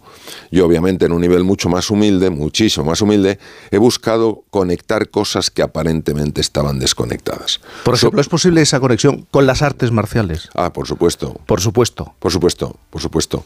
Las artes marciales muchas veces son contempladas eh, desde la dimensión violenta. Y es curioso porque, porque mi experiencia es que hay otra dimensión, que es la dimensión donde tú no quieres pegar a nadie, simplemente quieres conquistar a tus oponentes internos. Y de hecho, los más grandes maestros que yo he conocido, maestros de verdad, eran personas bastante pacíficas. Eh, de hecho, yo fui provocado y obviamente yo no, he sido nunca maestro en artes marciales, he, sido un, sencillo practicante, he sido provocado varias veces por cosas súper tontas en la calle y jamás me he peleado. Nunca he peleado porque me han enseñado a gestionar mi mundo afectivo, mi mundo emocional, a entender que lo que yo conocía era una ventaja enorme y solo en una situación extrema tenía que utilizarlo, ¿no? Entonces, no me convirtió en alguien más violento, sino en alguien que me, que me, me ayudaron a conocerme mejor y a gestionar mucho mejor mi mundo emocional. Y conectarlo con, con eso de las energías, porque es, lo decía antes, es algo tan etéreo, tan poco definido, eh, que genera tanta desconfianza y, también discursos en, muchos, en muchas ocasiones que no tienen ni pie, ni base, ni pie ni, cabeza. Sí, de, hecho, esa ha sido para mí una de mis grandes resistencias. Es decir, a mí todo el tema energético, todo el tema así un poco que sonaba esotérico, siempre me ha generado eh, honestamente un poco de rechazo. Yo empecé a practicar eh, meditación hace un montón de años y la practiqué porque en el hospital, eh, bueno, yo estaba en un hospital en Boston y en el hospital que tenía enfrente, pues estaba el pionero a nivel mundial, eh, el, primer científico en el mundo, el profesor Harry Benson, que había traído la meditación de Oriente a Occidente y había hecho estudios médicos. Entonces yo me formé con él, yo lo practiqué, pero aún así notaba esa resistencia a un mundo que me parecía un poco esotérico. Claro, una mente analítica. Sí, eh, claro, y yo tengo efectivamente una mente analítica. ¿Qué pasa? Que Obviamente las energías existen, o sea, sabemos que la masa y la energía, lo sabemos desde, la, desde los descubrimientos de Albert Einstein, eh, son intercambiables. E igual a masa por la velocidad de la luz al cuadrado, sabemos que todo es energía. Pero cuando ya te empiezan a hablar de ciertas cosas de la energía, mm. de los chakras y tal, pues tienes una, una, cierta, eh, una cierta resistencia. Y es verdad que solo cuando yo he encontrado eh, un soporte científico no, no exhaustivo, pero moderadamente razonable a esos estudios, a esas, esas exposiciones sobre la energía, me he abierto. También es verdad que hay que tener ojo porque hay personas que, que, sin una base sólida, sin una base que no tiene que ser científica, pero sí experiencial, que han tenido una experiencia, pues empiezan a hablar de la energía como si fuera lo único que existe en el mundo mm. y si no ver la energía es que estás, estás totalmente cegatón, ¿no? Y eso me parece que es, que es una cosa bastante cuestionable. Eh, en este libro la responsabilidad cae en uno mismo, es decir, la posibilidad de transformación, de ir evolucionando, cae en uno mismo, ¿no es demasiada responsabilidad? Sí, sí, eh, eh, está, está, muy bien visto. Eh, depende de cómo veas la responsabilidad. Si nosotros decimos eres responsable, la interpretación que hacemos automáticamente es, si sale mal eres culpable. Si lo tradujéramos desde el inglés, desde responsibility, querría decir tú tienes capacidad de respuesta. Fíjate qué diferencia. El primero Em, te da un poco de. te genera una cierta inquietud porque dices, oye, es que si me equivoco, soy culpable, pues prefiero no equivocarme porque, claro, y en el otro, yo tengo capacidad de respuesta, fíjate la ilusión que te da. Sí creo que tenemos eh, la oportunidad de ser responsables en el sentido de entender que muchos de los efectos de los que nos quejamos, aunque no lo veamos, somos su causa. Voy a poner un ejemplo que se entienda bien un incendio, vamos a, hablo metafóricamente, Jaime, un incendio, me quejo de ese incendio y no me doy cuenta de que a lo mejor yo estoy echando cubos de gasolina, no cubos de agua. ¿Sabes? ¿Por qué? Porque eh, gran parte de lo que nosotros transmitimos lo transmitimos por vía inconsciente. Es decir, no nos damos cuenta de ello. Pongamos un ejemplo. Yo trato, otro ejemplo. Yo trato a una persona eh, de una manera porque la veo especialmente torpe y digo, no, es que esta persona es torpe, ¿qué voy a hacer? No puedo hacer nada con ella. ¿Y si yo ya estuviera proyectando mm, una imagen que tengo de esa persona como torpe y esa persona también a nivel inconsciente ante mi presencia actuara con especial torpeza? ¿Por qué las personas cambiamos dependiendo de con quién estamos? ¿Por qué a veces estamos con algunas personas y sale lo mejor de nosotros? ¿Por qué a veces estamos con otras y sale lo peor de nosotros? Algo tendrá que ver.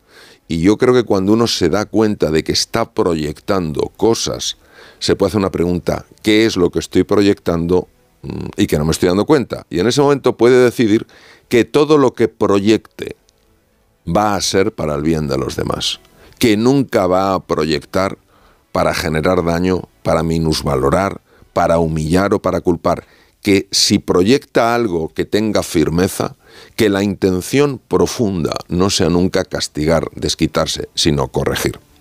Eh, volviendo a la neurociencia, ¿qué es la conciencia unificada? La conciencia unificada es un concepto eh, de orden metafísico. la, metafísica es lo que está más allá de la física y consiste en lo siguiente. Entonces no tiene que ver con la neurociencia. Tiene que ver con la neurociencia en la, una dimensión de la neurociencia se llama neurociencia contemplativa. Es decir, la neurociencia tiene dimensiones como neurociencia cognitiva, nuestra forma de pensar, neurociencia afectiva, nuestra forma de sentir, y neurociencia contemplativa, que quiere decir nuestra dimensión más sutil. De hecho, uno de mis, eh, de mis maestros, el profesor Richard Davidson, para mí el número, número uno del mundo en neurociencia contemplativa es una persona, por ejemplo, que ha demostrado que la meditación, que parece algo así como muy sutil, tiene sobre todo una determinada meditación que es en la que él más se ha especializado, que se llama Meta Loving Kindness Meditation, la, meditación sobre el amor y la compasión, ha demostrado él con técnicas súper sofisticadas, yo estuve en su centro en, en Wisconsin, ha demostrado cómo cambia la estructura física del cerebro. Es decir, que lo que no podemos, lo, fíjate qué bonito Jaime, lo decía el gran Alexis Carrel, Premio Nobel de Medicina en 1912, cirujano vascular. Decía, las realidades que no se pueden pesar ni medir son mucho más importantes que las que sí se pueden pesar y medir. Es decir, cuando tú ves estos científicos que están realmente adelantados a su época, te vas a dar cuenta que todos tienen una dimensión sutil. El propio Einstein, ¿qué dijo Einstein? Einstein dijo que la separación que vemos entre el mundo interno y el mundo externo, que la vemos clarísimamente, es una pura alucinación de la mente. Tú lees algunos de los comentarios metafísicos de Einstein y dices, qué barbaridad. ¿Por qué los soltaba de vez en cuando? Bueno, no, porque en aquella época, si tú eres un científico y sueltas eso, a lo mejor empiezan a decir, oye, este es un poco rarito, a lo mejor ya no es tan científico. ¿Sabes lo que te quiero decir? Mm. Pero por supuesto que todo lo que tiene que ver con la parte más sutil, la parte más metafísica, sí está conectado con la neurociencia contemplativa. Por supuesto que sí. Eh, eh, empleas un concepto, el de héroe, eh, en, tu, en tu libro. Mm. ejercer de héroe, ser un héroe, pero no, todos, a lo mejor no todos tenemos esa capacidad ni esa intención de convertirnos en, en héroes. depende, como siempre, fíjate, Jaime, yo creo que el, el mundo que construimos depende mucho de las interpretaciones lingüísticas que hacemos. El, filósofo austriaco Wittgenstein decía, los límites de mi lenguaje son los límites de mi mundo. Por eso el lenguaje es tan importante, porque en el ser humano el lenguaje afecta directamente a su forma de... construye. el, lenguaje construye. Entonces, yo creo que, nosotros eh, tenemos que entender que cuando nos describimos las cosas de una manera, las empezamos a ver de una manera. Y, por ejemplo, los estudios que se han hecho con resonancia funcional magnética, que es una técnica de neuroimagen, han mostrado que cuando nosotros estamos viendo algo, las, algunas de las áreas más activas del cerebro no son las áreas visuales que están en la región posterior, en el lóbulo occipital, en la región de la cisura calcarina, sino que están en los lóbulos temporales. Y tú dices, vamos a ver, si en los lóbulos temporales no hay áreas de la visión. No, pero hay áreas de la memoria, áreas eh, vinculadas con el mundo emocional, con el mundo experiencial. Es decir, el cerebro está creando una percepción que nosotros eh, interpretamos como una lectura absolutamente objetiva de lo que hay fuera. Y no lo que, lo que hay fuera se está integrando con lo que hay dentro. Y al final, como decía el, gran filósofo Epicteto del siglo I después de Cristo, no vemos el mundo que es, vemos el mundo que somos. Y por eso, en relación a la pregunta que antes me hacías de la, de la responsabilidad, cuando yo cambio, todo cambia. Fíjate qué noticia tan buena. Qué noticia tan buena, porque si yo creo que estoy a merced de las circunstancias, pobre de mí, ¿yo qué voy a hacer? Pero cuando a mí me dicen, oye Mario, tú puedes tomar responsabilidad en tu vida, tú puedes influir en lo que te pasa, esto no es esotérico, es real, ya lo han visto científicos, lo han visto grandes escritores como por ejemplo Goethe, lo han visto filósofos de la talla de Pícteto o Marco Aurelio. Cuando tú empiezas a tomar las riendas de tu vida en lo pequeño y empiezas a ver que, que, realmente hay transformaciones, que pasan cosas, eso es una maravillosa noticia. Porque creo que en la vida actuar como víctima y entendiendo por víctima eh, yo dependo exclusivamente de, las circunstancias, no creo que genere demasiada alegría y demasiado entusiasmo. Doctor Mario Alonso Puch, muchísimas gracias por estar esta mañana aquí con nosotros. El segundo café de la, de la mañana. Muchas gracias, Jaime, por invitarme. Gracias, y muy buenos días. Esto es Por fin no es lunes. Continuamos en este sábado, en este fin de semana. Never knew how much I love you. Never knew how much I care. When you put your arms around me, I get a fever that's so hard to bear. You give me fever. Por fin no es lunes. When you kiss me, fever when you hold me tight. Fever in the morning. I'll fever all through the night. Jaime Cantizano.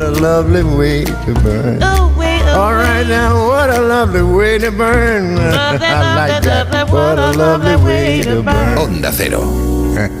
you ain't right, Ray. Carla, al viaje de Tokio al final no va el director. ¿Te interesa? Diez días, reuniones, cenas, karaoke, un spa. En la vida lo importante es saber aprovechar las oportunidades. Hay coches que solo pasan una vez. Tu Citroën C3 desde 13.200 euros financiando y con entrega inmediata. Solo por esta vez y solo este mes. Citroën. Condiciones en citroen.es. Hola Andrés, ¿qué tal el fin de semana? Pues han intentado robar en casa de mi hermana mientras estábamos celebrando el cumpleaños de mi madre. Así que imagínate. Dile a tu hermana que se ponga una alarma. Yo tengo la de Securitas Direct y estoy muy contento. Por lo que cuesta, merece la pena la tranquilidad que da. Protege tu hogar frente a robos y ocupaciones con la alarma de Securitas Direct. Llama ahora al 900 272 272. ¿Cansado? Revital. Tomando Revital por las mañanas recuperas tu energía, porque Revital contiene ginseng para cargarte las pilas y vitamina C para reducir el cansancio. Revital, de Pharma OTC. Llega la rebaja final al corte inglés. Todo al 60% de descuento en estas marcas de moda para mujer. Woman, Tintoretto y Woman Limited, Joyce Mujer, Southern Cotton y Green Coast, Emphasis, Boomerang e Easywear. Hasta el 29 de febrero, rebaja final en el corte inglés. En tienda web ya. Con este estrés no consigo concentrarme. Toma Concentral. Con su triple acción de lavacopa, rodiola y vitaminas, Concentral consigue aliviar el estrés ayudando a una concentración más estable y duradera. Concentral. Consulte a su farmacéutico o dietista.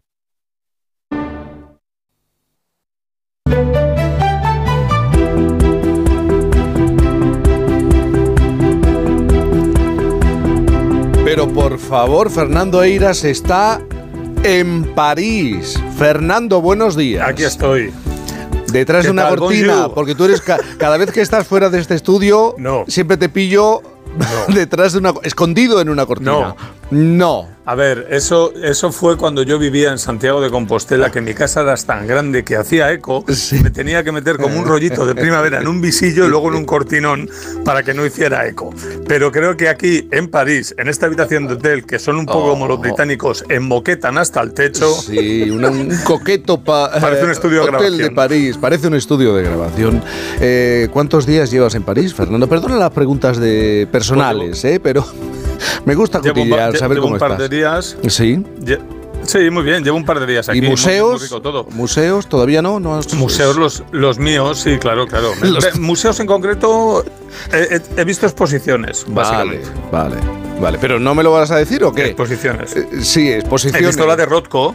He, visto la, he visto la exposición de Rothko, que es el monográfico más grande que está aquí en la Fundación Louis Vuitton. Sí. Y que está muy bien si te gusta Rothko. Y todavía sigo viendo gente que se enfada delante de los cuadros.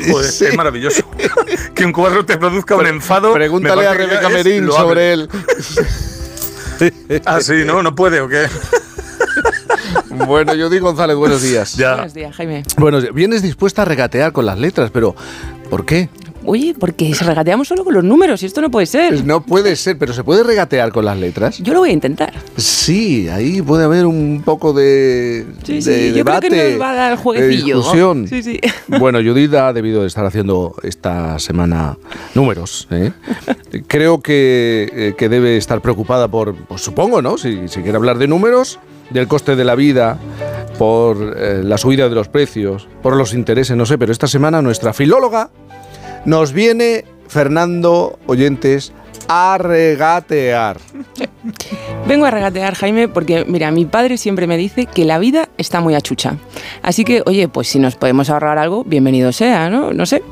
Creo que todos tenemos en la cabeza que regatear es que un vendedor diga que algo cuesta 100 el comprador proponga pagar 50 y al cabo, yo creo, de un tiempo directamente proporcional a la tozudez de las partes, el objeto cambie de propietario ni por 50 ni por 100, sino más bien por 75 aproximadamente correcto, oye, no seré yo quien se oponga a que nos ahorremos 25, ¿no?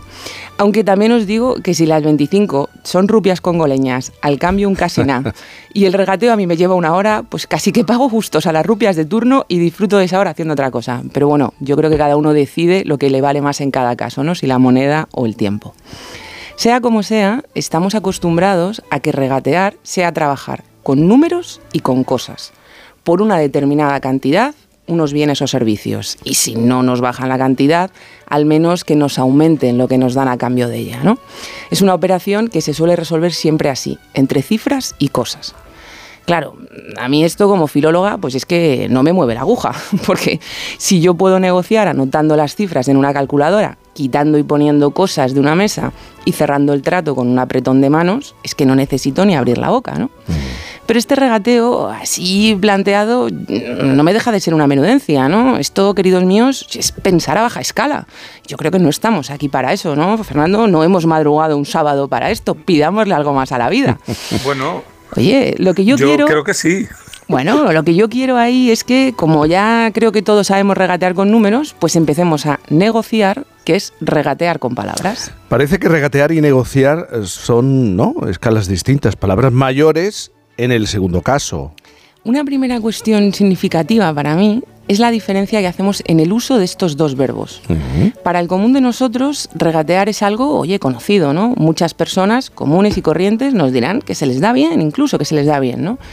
Pero también para el común de nosotros, negociar es, yo creo, más bien lo que hace la gente de negocios la palabra negociar nos juega aquí una mala pasada, ¿no? Nos lleva a pensar en negocios y en que nosotros, pobres curritos, pues no sabemos de eso. Como yo no soy una persona de negocios, siento que negociar no es algo que yo tenga que hacer o que vaya a saber hacer. Sin embargo, si vamos a las definiciones de estas acciones, veremos que regatear es debatir el precio de algo y negociar es debatir procurando, dice la RAE, el mejor logro. De hecho, en latín, negociar significaba ajustar el valor de algo. O sea, no son definiciones tan distintas, no es algo que no podamos hacer y además hacer bien. Entonces, entendida un poco la cercanía semántica entre estas dos palabras, que es que Jaime casi son primas, creo que podemos dejar de asociar el regateo con ahorrarse ese casiná ahí en un puesto y empezar a verlo como la antesala de una partida que también es nuestra partida y que además va a ser mucho más interesante porque no solo vamos a jugar con las fichas de los números y las cosas, sino también y sobre todo con las palabras. Claro, igual esto nos abruma, porque cuando juegas con números, oye, pues tú sabes que tienes del 0 al 9 y sus combinaciones, pero cuando juegas con palabras, ostras, es que palabras hay muchas más, ¿no? Por eso yo hoy quiero proponeros, y así creo que lo podemos hacer más asequible, que os empecéis a preocupar solo de seis palabras. A ver. Si solo os podéis fijar en una cosa, fijad en una cosa, atended siempre a estos seis pronombres interrogativos. ¿Cuándo? ¿Dónde? ¿Qué? cómo, mm. cuánto y quién. Creedme, casi cualquier negociación es una correlación entre dos de estos pronombres. Estos son hipótesis que yo voy probando por la vida, pero como Jaime, yo creo que tú normalmente me das cancha. Siempre, a todos. Pues yo postulo que quien controla al menos uno de cada dos pronombres interrogativos tiene en su vida la sartén por el mango. Y para que me ayudéis a ver si esta teoría funciona, pues yo os voy a dar las correlaciones y algún ejemplo de ellas. Muy bien, pero ¿cuál es la primera correlación? Mira, primeros dos pronombres que suelen ir asociados en la vida. Primera correlación típica. ¿Dónde y cuándo? Y aquí viene el regateo de letras.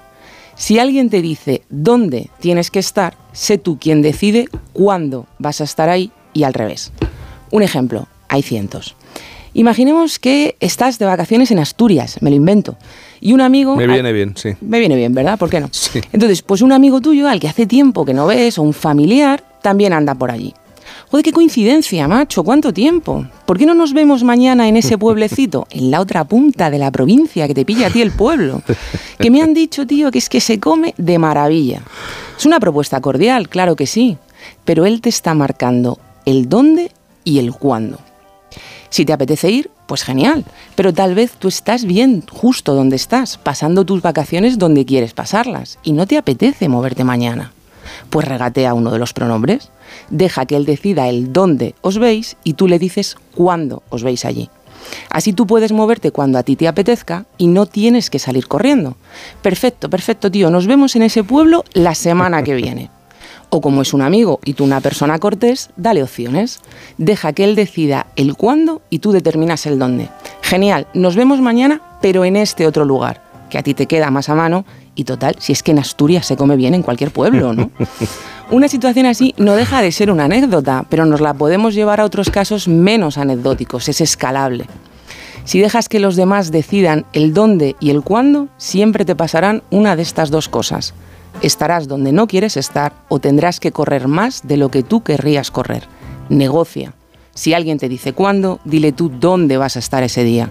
Y si alguien te dice dónde os veis, dile tú qué día vas a estar allí.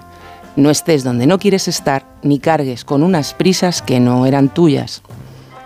Segunda, ¿no? Segunda correlación ahora. Segunda correlación, segundos dos pronombres, por tanto, que suelen ir juntos en la vida. ¿Qué y cómo? Regateo de letras. Trata de ser tú quien decide el cómo se hace algo cuando los demás te digan lo que tienes que hacer. Esta te da muchísima tranquilidad en los trabajos, que es el contexto típico en el que nos dicen lo que hay que hacer. Y es que los clientes o los jefes o ambos siempre creen saber lo que hay que hacer, lo tienen clarísimo. Fijaos y veréis que siempre van a por el que están obsesionadillos con ese pronombre. Claro, al cliente y al jefe, al menos de cuando en cuando, hay que darle la razón. Así que mejor no perdemos el tiempo en discutirles el qué, les damos la razón ahí, les regalamos ese pronombre. Con eso yo creo que ya se suelen quedar un poquito más tranquilos y más suaves, pero, pero, resérvate la otra parte de la correlación. Sé tú quien les dice el cómo. Paso uno, paso dos, paso tres. Por esta senda, ve llevándoles, decide el cómo. En la vida hay mil situaciones en las que nos vemos atados de pies y manos, pues trata de rascar un interrogativo, hazme caso. Así siempre llegarás a lo que ellos quieren, tendrás clientes y jefes felices, pero serás tú quien marca el paso y el itinerario. Decide el cómo cada vez que no puedas decidir el qué. Anda, y la tercera correlación, nos falta, a ver, que yo recuerde el quién y el cuánto. Última pareja de pronombres que suelen ir juntos, efectivamente nos faltan quién y cuánto. Si tú decides cuánto tiempo, cuánta atención, cuántas tareas, etcétera, necesitas, yo te digo quién te las va a dar. Si por el contrario tú, me dices a quién necesitas, yo te digo cuánto tiempo, atención, etcétera, te va a dedicar. De otra manera, siempre serán los demás los dueños de tu tiempo y así es imposible que seas el rey o la reina de tu vida. Trata de controlar al menos uno de esos dos interrogativos. ¿Dónde y cuándo? ¿Qué y cómo? ¿Quién y cuánto? Es solo prestar atención a determinadas correlaciones entre las palabras, controlar lo que cedemos porque sabemos lo que significan las palabras. Es cierto que este regateo de letras, poder estar donde uno quiere, no tener que irse corriendo, decidir cuáles son los pasos a seguir o ser uno mismo quien decide cuánto tiempo le dedica a cada quien, estas cosas no van a darnos más dinero. Ya lo siento, oye, pero es que esta no es una sección sobre finanzas. Pero empezar a regatear con letras sí que os dará poder, una vida en la que poder disfrutar del poco o mucho dinero que se tenga. Oye, y no es mal comienzo ni mal plan para un sábado por la mañana. Ganemos primero poder y ya haremos después que ese poder sea poder adquisitivo si es que eso es lo que nos preocupa. Así que según mis Ahora se llama monetizar. Monetizar, ¿verdad? Monetizar. Justamente. Lo llamemos como lo llamemos, monetizar es efectivamente muy típico. Según mis cálculos de letras, Jaime, no deben inquietarnos tanto las 25 rupias y sí empezar a regatear uno de cada dos pronombres.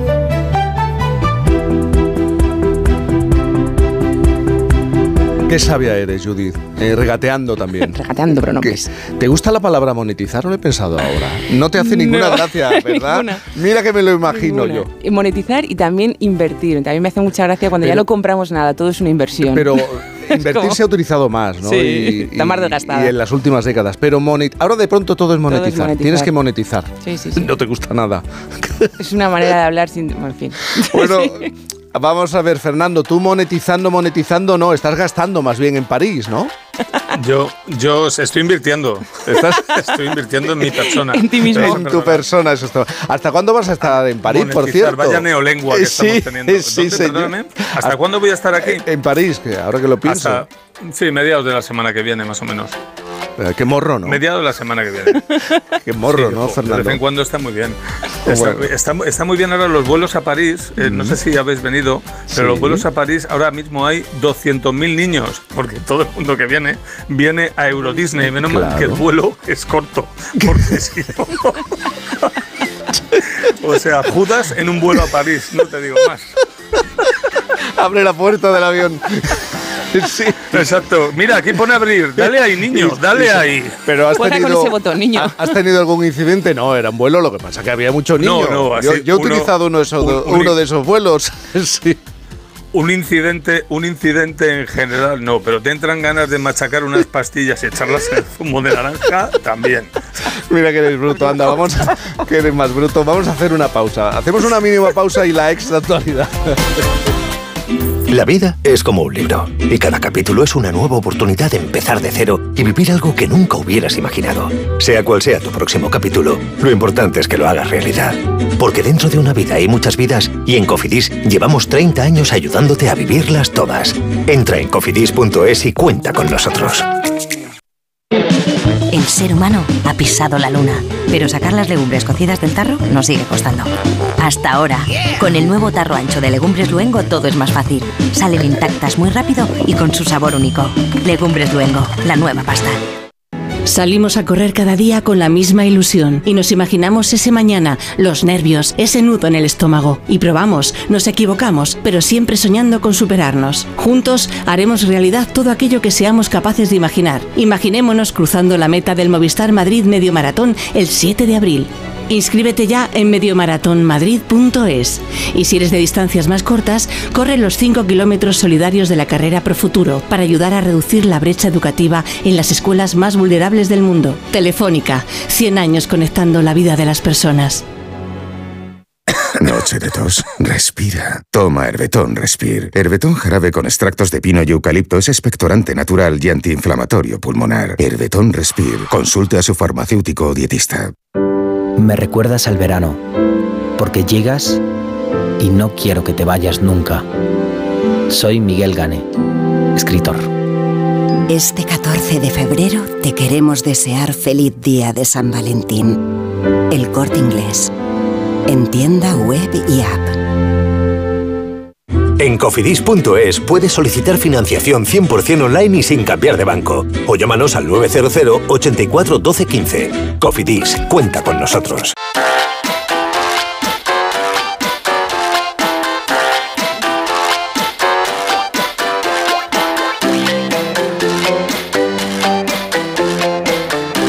Desde Onda Cero París, Fernando Eiras, tu sección internacional, por favor. Vamos allá.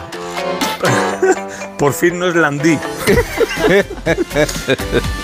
Bueno, pues mira, antes de empezar y como siempre, vamos con un aperitivo. Es breve, pero trae cola. Es como, es como un buen tráiler, uno de esos con los que te entran ganas de ver la serie o la peli, ¿vale?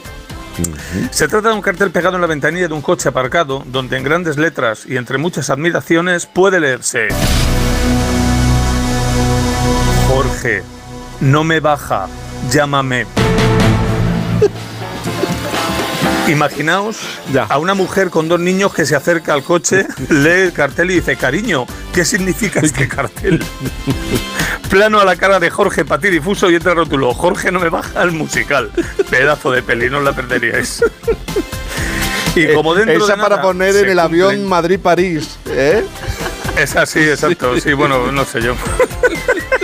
Y como dentro de nada se cumplen ya tres años desde que cerró Yahoo Respuestas, voy con una Yahoo consulta respecto Respuestas. al no me baja. Yahoo Respuestas, tres años ya, no sé cómo puedo vivir sin ello, te te, lo digo de verdad. En fin, eh, es que me he acordado de una consulta que tiene que ver mucho con el no me baja de la regla, ¿vale? Eh, como homenaje a esta página que tantas alegrías me dio.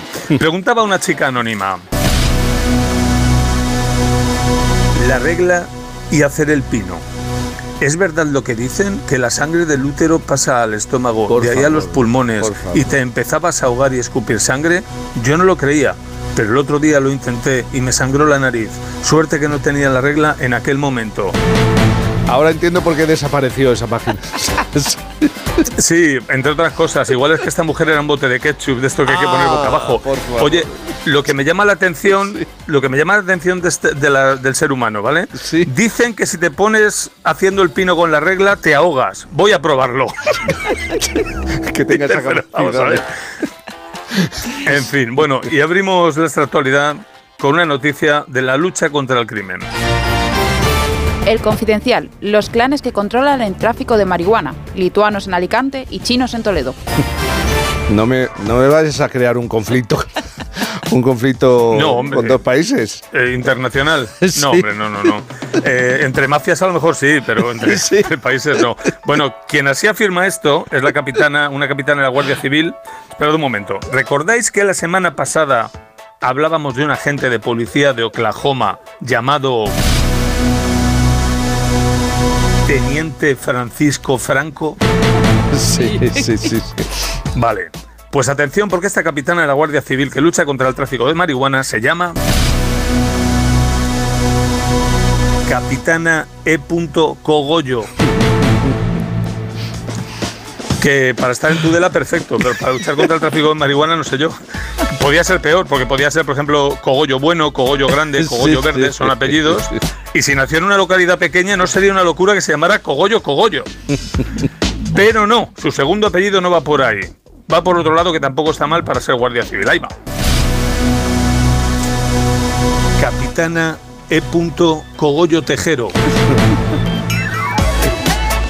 Y hasta aquí, que yo no soy quién, que Sí. yo de segundo me apellido Sotoca y que la gente me llamaba todo el rato, e irá si no volverá, Sotoca o no se toca, se ve pero no Sotoca, Sotoca Valle Rey, en fin, que, todo, Se lo que todos tenemos apellidos. Hombre, perdóname, yo es que a quien me haga un juego de palabras le invito a una cerveza, porque los tengo todos ya Pues, conmigo. pues ¿vale? imagínate, Cantizano. Era muy simple el juego. Así. Sí, tiene que ser bonito Era también. muy simple, Tiene que ser bonito sí. también. Un día, un día nos tomamos una tila y, nos, y Le- lloramos. nos lo cortamos otros. en el hombro. Claro, oye, vamos a cambiar de asunto. Idiomas. Idiomas.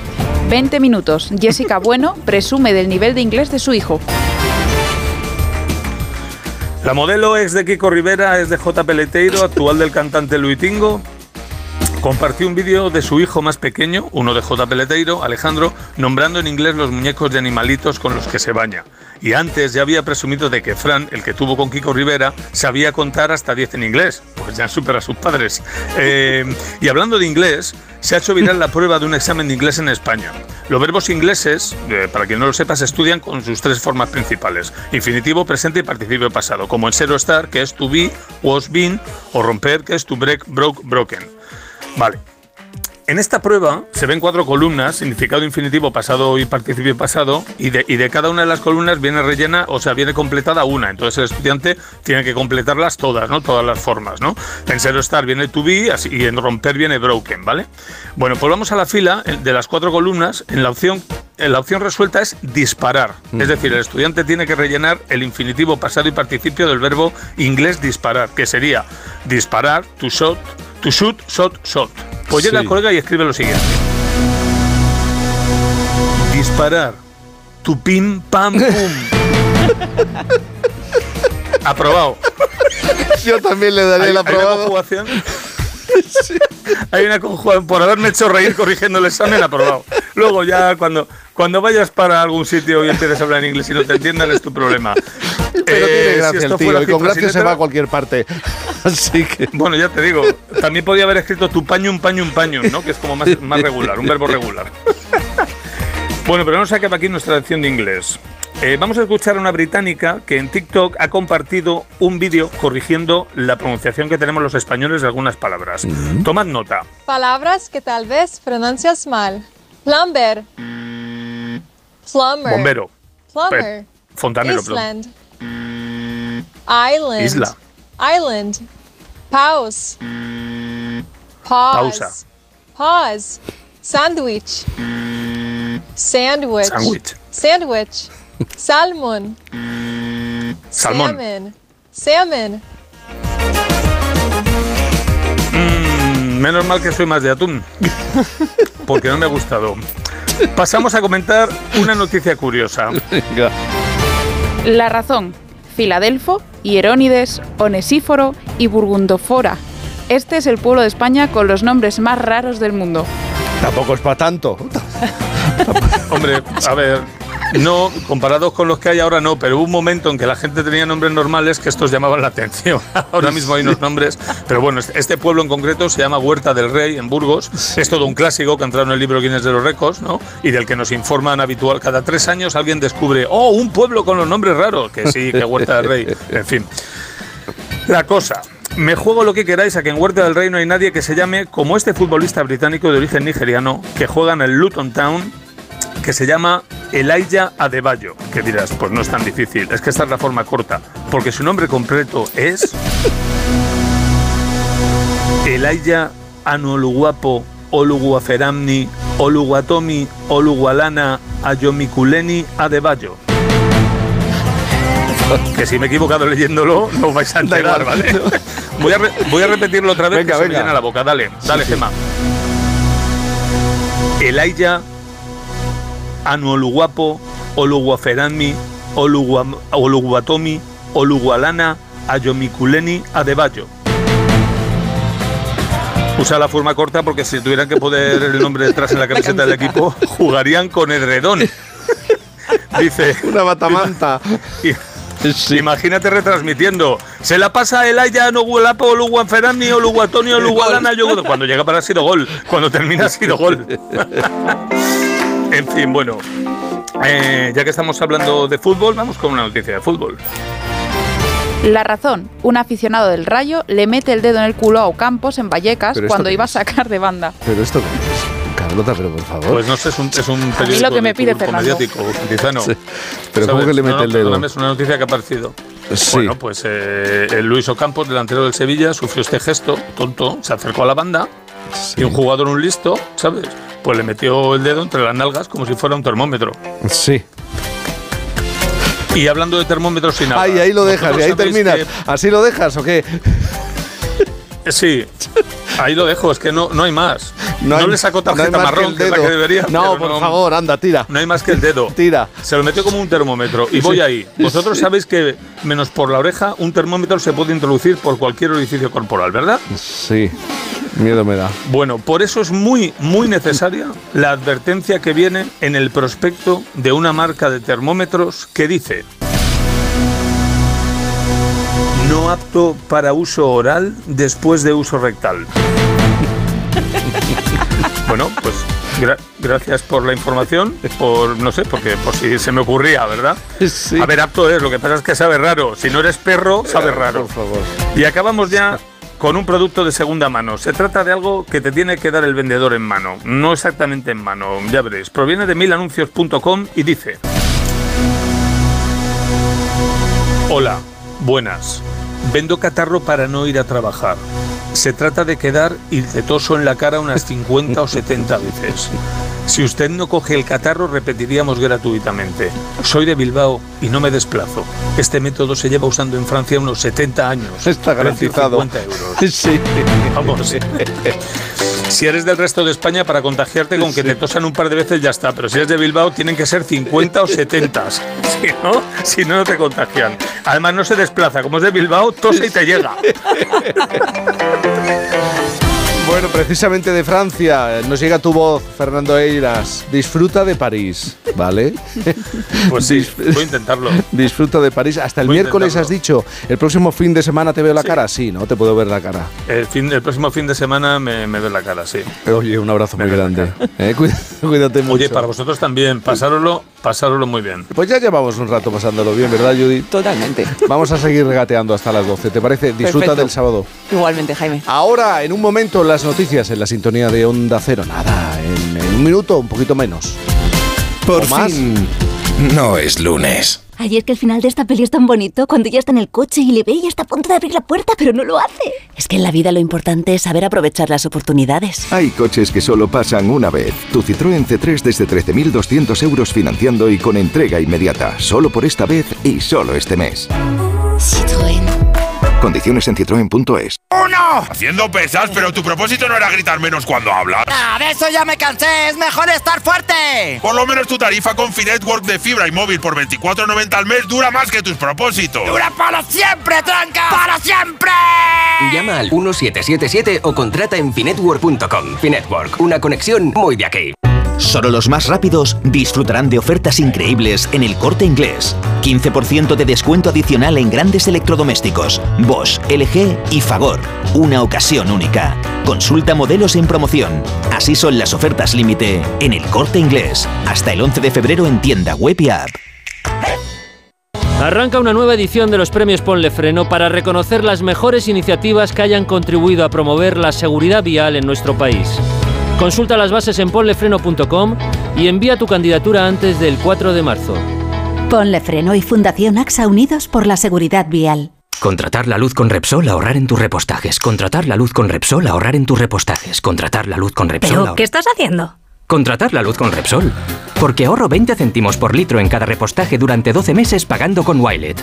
Contrata la luz con Repsol en el 950 52 50 o en Repsol.es y enciende tu ahorro. Arranca una nueva edición de los premios Ponle Freno para reconocer las mejores iniciativas que hayan contribuido a promover la seguridad vial en nuestro país. Consulta las bases en ponlefreno.com y envía tu candidatura antes del 4 de marzo. Ponle Freno y Fundación AXA Unidos por la Seguridad Vial. Son las 10 de la mañana, a las 9, por fin no es lunes. Este sábado hay liga en Radio Estadio, con un partido estrella que puede marcar el camino hacia el final de la liga. Los madridistas pueden abrir la primera ventaja importante al frente de la tabla. Los gironís superar otra prueba de nivel que les ratifique como candidatos al título. Además, la Real Sociedad recibe a Osasuna, la Unión Deportiva Las Palmas al Valencia y el desenlace del partido a la vez Villarreal. Con las paradas habituales en los estadios de Segunda División y la Liga ACB de baloncesto. Este sábado desde las 3 y media de la tarde, todo el deporte te espera en Radio Estadio, con Edu García. Te mereces esta radio. Onda Cero, tu radio.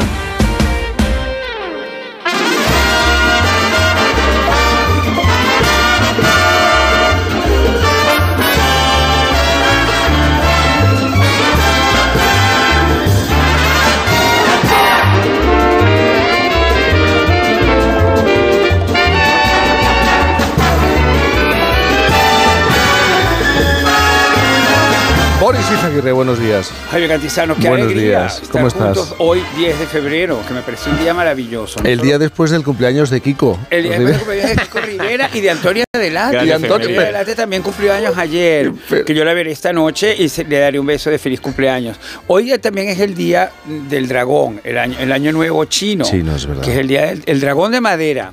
que es un dragón muy mono y que yo me hago la pregunta de si tendrá tubo digestivo. Como estabais hablando antes del tubo digestivo, que me encantó este tema, porque el tubo El segundo digestivo cerebro. el segundo cerebro que empieza por la garganta, digamos, atraviesa el esófago y termina en el ano. Que lo que me encanta es que precisamente en la conversación yo no me quedó muy claro dónde empezaba y dónde terminaba, porque a lo mejor Sí. tendríais un poco vuestro médico y ustedes ese problema que todos tenemos con el ano, que es una situación, es un, es un lugar del, es un lugar muy bonito del mundo. Pero ¿a dónde quieres muy- llegar con este tema de- Sí, porque sie- siempre, Está- se deja atrás y siempre se deja. Hombre, claro. como- exacto, atrás, como- Nacho, buenos días, ¿eh? Buenos como días. si no existiera, pero, pero pues, de hecho también es un lugar es un, es un lugar donde el tubo digestivo que empieza por arriba termina, entonces claro, ese recorrido que es maravilloso y, y- y- Pero a ti te interesa el final, eh, no el interesa mucho- recorrido. me interesa mucho el final porque realmente Como en las nunca- películas. Porque es, es curioso. Es que nos interesa el final de la el película. final y que, sea, y que sea un final feliz.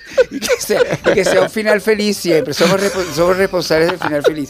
Pero que te quiero decir que lo del tubo digestivo, que es muy buena idea, porque yo hoy en la mañana, cuando de repente me despierto y escucho tubo digestivo, pues ya, ya tuve una, una- una visión clara del día, que que es me- algo que agradeces muchísimo en un despertar. Tener una visión clara. Entonces, la visión clara que tuve fue el tubo digestivo. Yo lo vi delante mío, así como, como, el, como el monolito que aparece en 2001, en 2001 Odisea del Espacio. Yo lo vi así. Como si fuera el tubo de escape de un el- coche, el ¿viste? No, no, pero lo, lo, lo vi flotando delante mío suspendido y dije, pues mira, ya empezó el día. Entonces, claro, ahora estoy todo el tiempo pensando en el tubo digestivo, que es una maravilla, porque es increíble saber que Las lo tenemos terminaciones neuronales.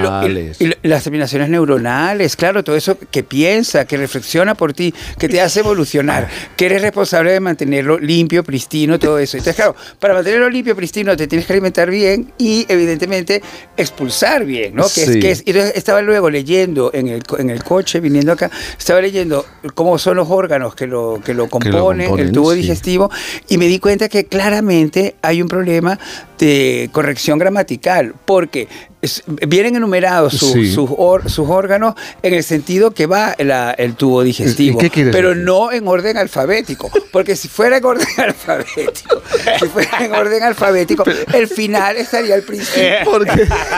Y esto, esto Y todo justo- está unido. Claro, esto, me hizo pensar qué dilema tenemos en la cultura occidental, porque hoy hay que recordar que estamos en el Año Nuevo Sí. chino, que es el Año Nuevo del mundo oriental. en la cultura también en China occidental tienen ese tenemos dilema. tan mala relación con, el- con, con el ano que siempre lo dejamos al final y lo colocamos al final y no, no, no, no, le, da, no le damos ni importancia ni cariño. ni cariño. Oye, tú has No dormido mal esta cariño. noche, has dormido No, no, mal esta- eh, eh, me he levantado muy entusiasmado por el tubo digestivo.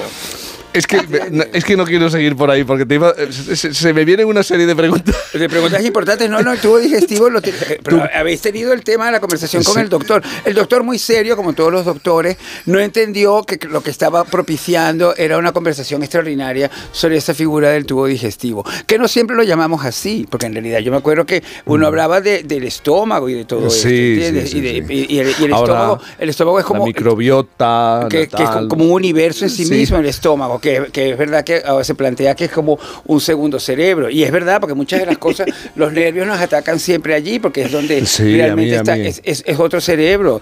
Pero también, eh, también el ano eh, es- tiene su propio cerebro y su propia organización. y te quiero decir que el, el- el- el- ano en su, en su parte más vistosa. ¿En qué momento hemos acabado en el ano, Pero, eh, porque el tubo digestivo empieza en la boca y termina en el ano.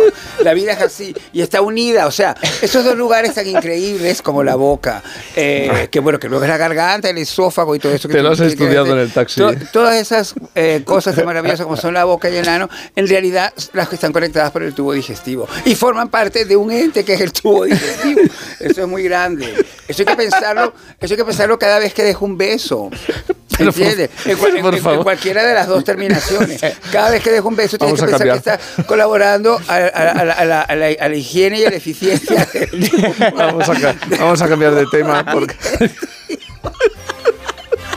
Viva el tubo digestivo. ¿Cómo ha venido Boris que esta es- Mariana? Es que te garantiza unas risas emocionantes, ¿entiendes? Yo estoy seguro que todos quienes nos están oyendo ahora, Sí, mi sí, marido, sí. mi entrenador, Jesús Vázquez, que nos están escuchando en este momento, Estarán están diciendo, ¿pero qué uno anoche? Esos, esos- esos aparatos de ejercicio, riéndose porque... y su aparato digestivo su- se su estará aparato riendo también. digestivo está saneándose con esta risa tan Están estupenda. aireando también. Claro.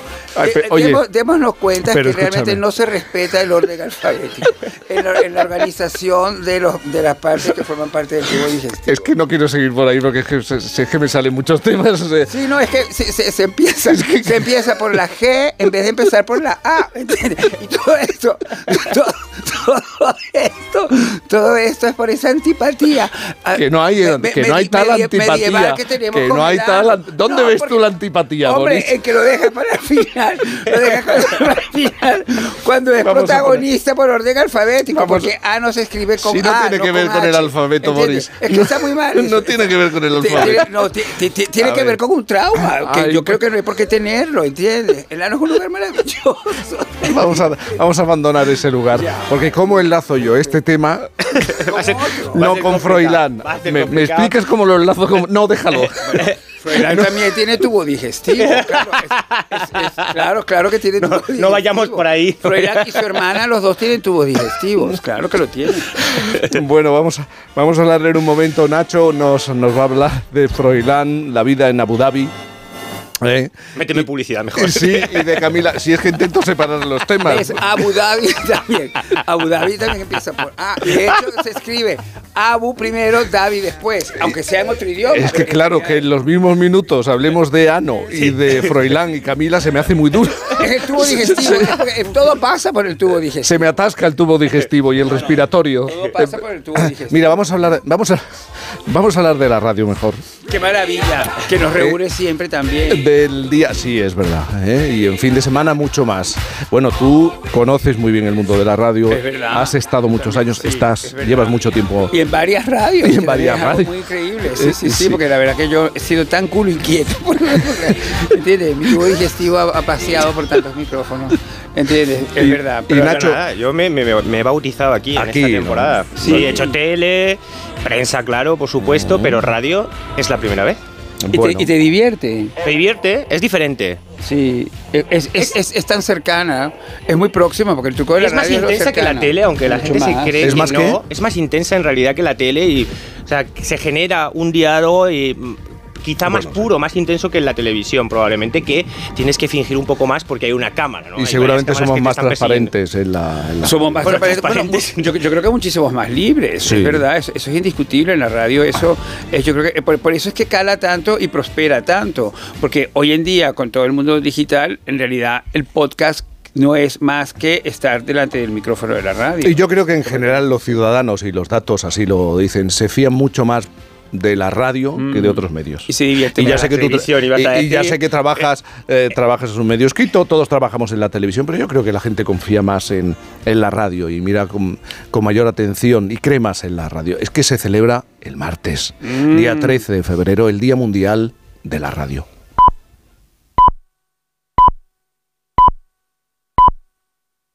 ¿Reconoces este sonido?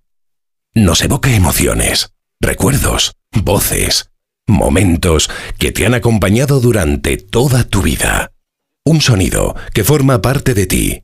El sonido de la radio. Y 100 años después, la radio es más radio que nunca. Está más viva que nunca. Se adapta y transforma con la mirada siempre puesta en el futuro. Y, por supuesto, disponible donde, cómo y cuando quieras. Por eso desde Onda Cero, Europa FM y Melodía FM queremos desear a todas las cadenas, a todos los oyentes y a todos los anunciantes un feliz día de la radio. Llevamos 100 años emocionando y solo es el principio. A3 Media, donde estamos todos.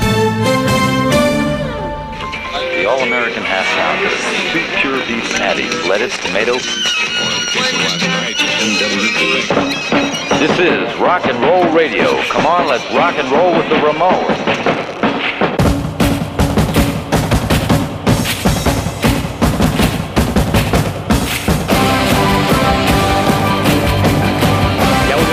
Bueno, sí. ¿Qué, qué te pasa, Nacho? ¿Qué te, qué te? Ponte los auriculares. Ponte porque vamos a hablar de Froilán. Se queda en Abu Dhabi. ¡Qué locura! A lo mejor para huir de las polémicas. puede ser. pues, No, a lo mejor, su hermana, a lo ¿no? mejor no, eh, para huir de las polémicas. De hecho, él ha encontrado allí en Abu Dhabi eh, una nueva forma de vida. Sabéis que allí la prensa no trabaja con la libertad que trabaja aquí, eh, no es grabado, no es por tanto juzgado, no salen apenas noticias relacionadas con Froilán en el último año. que habéis escuchado de Froilán en Abu Dhabi? Pues prácticamente nada. De hecho, se ha dicho durante mucho tiempo que vivía en un piso enfrente al mar, en la marina. Todo es mentira, vive en el centro de la ciudad, en una casa normal, en un piso de 60 metros cuadrados, con sus habitaciones. Es decir, un chaval que se ha ido a trabajar y que vive allí. Ha encontrado un grupo de amigos de su edad, algunos españoles, otros de otras nacionalidades que también estaban trabajando en la cumbre del clima eh, como él. Quizá esa comisión de la cumbre del clima se quede permanente y Ya. se quede allí trabajando. Y si no, está buscando y valorando una opción B, buscar otro trabajo en otra empresa. Allí además tiene la ayuda del abuelo, evidentemente. No todos tenemos un padrino como el rey Juan Carlos. Y eh, se queda allí. Se queda Se queda allí definitivamente. definitiva- pero trabajando y todo eso. bueno, definitivamente, de manera indefinida. De manera indefinida. No, sabemos cuándo Pero volverá. como- como pero lo que no quiere es estar ¿no? aquí porque no quiere ser perseguido por la prensa, porque no quiere sus titulares. Ha encontrado una vida muchísimo más tranquila y él dice que se encuentra muchísimo mejor. Que sometido Bueno, a esa presión. Perseguido, él genera los titulares. Bueno, a ver, eh, vamos a.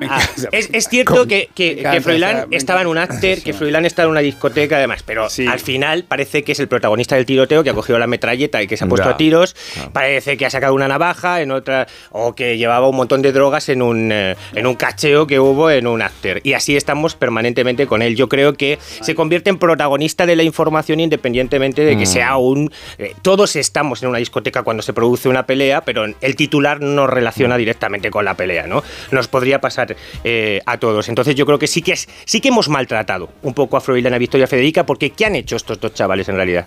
Ser Tener solamente hijos de sus padres, claro. es decir, tener unos novios, unas novias por ahí, salir un poquito de fiesta y...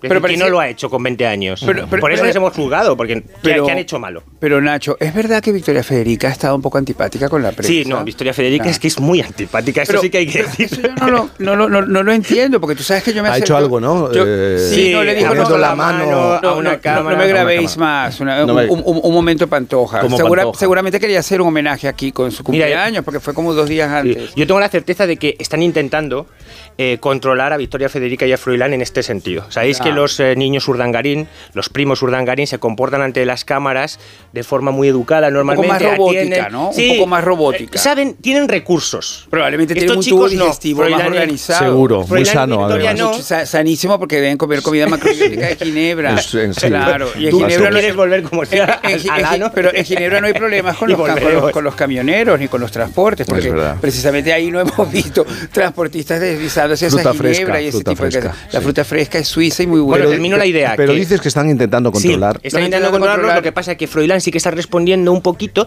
no sé si veis últimamente las de salidas y entradas de, de barajas, Sí. Froilán simpático, ¿qué tal? ¿Cómo estáis? A Ya, la prensa además. Sí. pero Victoria, por lo que sea, no pueden... Porque ella es muy suya, es muy Victoria es muy tímida, suya. tiene pocos recursos en público, por decirlo de alguna manera. Hay gente que habla mejor en público, que se relaciona, que ella no, no tiene ese tipo de Pero recursos. ha impulsado Pero, ¿puedo? su imagen pública Totalmente. Eh, Sí, a través sí. de las redes, Y todos de los que los la rodean se lo han dicho ¿no? y lo saben. Es decir, si te estás aprovechando por un lado, y se lo han dicho, ¿eh? De la imagen, de, de- de, bueno, de ser hija de, nieta de, sobrina de, eso lo estamos utilizando en los photocalls, lo estamos utilizando eh, en los eh, contratos con las Monetizar, que marcas. hemos Sí, empleado antes esa palabra. Hay una re- eh, marca de relojes de lujo que la acaba de contratar, tiene una campaña en este momento. Entonces, evidentemente la contratan por lo que la contratan. Y hay que tener también en cuenta la parte negativa que tiene todo eso. Y se lo están Ella- pero- explicando, lo que pasa pero, es que no lo Nacho, entiende. No lo Nacho, No lo no, entiende. no- no es que te quiera interrumpir, es que a lo mejor ella, no es que yo no me, yo no me estoy poniendo, yo no me estoy poniendo ni en el cerebro de ella ni en el tubo digestivo de ella. No, No, pero te quiero decir que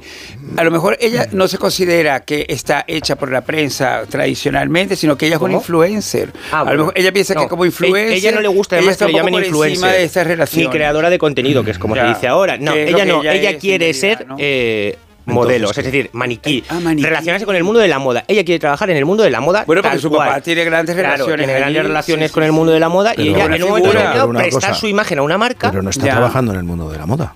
Bueno, Bueno, más o eh, menos. más o menos. Por Sí, menos, porque ella a- se convierte a lo mejor sigue una dieta como si trabajara en el mundo de la moda. No es por nada que exista en lo del tubo digestivo, pero ella probablemente en su cabeza siente que realmente es heredera. Ella querría ser Carlota Casiray. Ya, pero bueno, Sí, pero, bueno, oye, pero es, Victoria Federica, pero es Victoria Federica que está muy bien. Pero, que digamos que es su referente, el hecho de estar dentro de una casa real, más dentro que fuera, en, el- en los dos casos, o sea, más fuera que dentro, perdón, en los dos casos, aprovechar eso en tu carrera. Lo que pasa es que sí que es cierto que Carlota ha sido muy inteligente. Bueno, porque es imagen mamá de Chanel, que su- que que es una marca de lujo, pero luego lo ha rodeado todo de filosofía. Filosofía, porque sus su eventos, mamá, su mamá fue una mujer muy intelectual, Carolina Sí, sí, siempre sí. lo fue. Y ella también. Y ella también. ha sido muy doña inteligente, Elena, doña Elena es encantadora. Yo no entiendo de dónde a esta niña le sale esa cosa de ser antipática, porque, por ejemplo, no es antipática. Yo un día me acerqué a ella, porque estaba hablando con, con, con, con Manuel Díaz, estaba hablando con Manuel Díaz de toros y eso, y yo, estaba, y yo estaba justo detrás de ella. Como a mí no me gusta hablar con la gente por la espalda, pues es que yo considero que eso es horrible de hacer. No puedes saludar a alguien por la espalda nunca. Eso, los mafiosos no lo aceptamos. Sí. ¿Entiendes? Porque es una cosa horrible. Entonces yo me puse, me, me- me di la vuelta para ponerme enfrente y le pregunté. me quedé parado delante sin saber si, cómo tratarla, porque en realidad no le puedes decir señora a su mamá sí y a su papá sí, pero a ella, no entonces ya directamente le dije, Victoria Federica, Muy bien. ¿De dónde ha heredado usted su ah, pasión por la tauromaquia? Dije yo para no utilizar la palabra toros porque de repente se podía volver un lío la conversación. Y entonces, y entonces ella, se me, ella me miró con esa mirada de que probablemente la gente no le hace preguntas, Mm. pero bueno, yo me quedé así. Sí, sí se las hacen, Yo, yo- pero yo me no quedé muy digno delante de ella esperando la respuesta. Y entonces me dijo, eh, de mi abuelo. Y me pareció Y ya. y ya. Y me pareció sensacional. ¿entiendes? Entonces dije, pues mira, es verdad. O sea, en mi, en mi criterio, si Y yo hubiera tenido madre. que haber hecho un examen, no, porque mi pregunta incluía de su madre o de su padre. Eh, Lo, lo incluía mi pregunta, lo olvidé de decir. Y entonces ella dijo, de mi abuelo.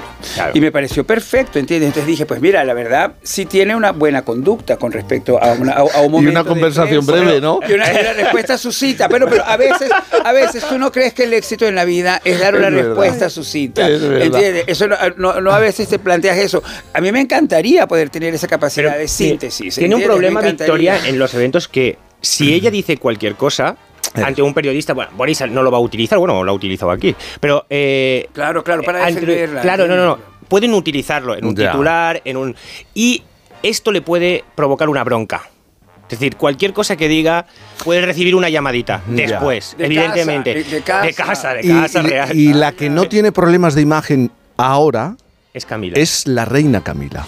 Sí, bueno, esto es increíble porque es muy Disney esto que acaba de pasar. Ya. ¿Sabes que Disney últimamente está reivindicando a sus malas? Entonces, Maléfica de repente o Cruella de Vil son buenas. Y salen películas sobre ellas y de repente tienen un lado diferente y demás. Entonces, las madrastras ganan y Camila de repente, la madrastra de este cuento, La super madrastra. la super madrastra ha ganado, ha ganado la partida. Y después de ser el personaje más odiado en Reino Unido durante los 90, durante todos los 90, cada vez que se hacía una encuesta, era el personaje más odiado de todo Reino Unido. Claro, esto tiene que ver con todo lo que ocurrió con las infidelidades eh, de Carlos a, a Lady Di, que ahí ya sí que se hicieron totalmente públicas con aquella, con el tampon gate, aquella Sí, conversación. Quiero que ser tu. Tampax. Quiero ser Tenemos esa frase Tampax. famosa. Es que hay gente que nació después de eso. ¿Te parece erótico? Por Hay un antes y un después. no, no claro. fue erótico, pero fue chocantísimo. Yo ¿Cuándo naciste tú? Pues antes de. Yo nací de- o, yo nací o antes de después la frase de. que de- quiero ser ¿de qué Tampax. generación eres? ¿De la generación Quiero- antes Sí, o antes o después de que esto fue en el año 93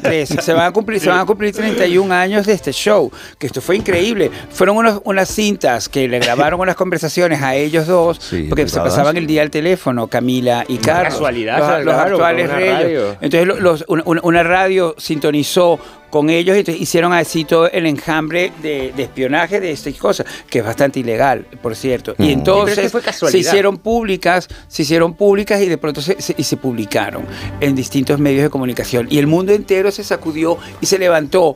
Una mañana como de carnaval del 93. Nunca mejor Fue en dicho, febrero, Más o menos hace 31 años. Fue como por esta fecha. Yo me acuerdo que hacía frío en Galicia. Y yo presentaba, yo presentaba un Y- y programa de pronto día. ardió presentaba un programa de todo. día. Entonces me acuerdo perfectamente de las caras de tener que Galicia. decir ante, ante, ante las cámaras, quiero ser tu Tampax en gallego. En- Que se me ha olvidado, se me ha olvidado, pero era, era como muy increíble de vivirlo. De todas maneras, Nacho, en estos últimos años el trabajo de los Sí. asesores de comunicación Ha sido brutal. ha sido muy. Yo creo que le le van a dar contaron con el apoyo de la reina Isabel II, que esto fue fundamental. Primero Ella- les permitió casarse, Mm. aunque tuvo dudas, y Muchas, consultó a un muchas. montón de gente, Yo incluida a la boda, iglesia. Nacho. Yo fui a esa boda, no invitado, Ah, vale. pero a cubrirla para Crónicas Marcianas. Y es increíble porque tenemos esas imágenes donde salieron primero los hijos del registro civil, salieron primero los hijos y luego salieron ellos dos, Camila y Carlos. Y fue un momento, y la gente allí reunida en Windsor, primero había una batalla entre los periodistas por Ujú. realmente tener el lugar mejor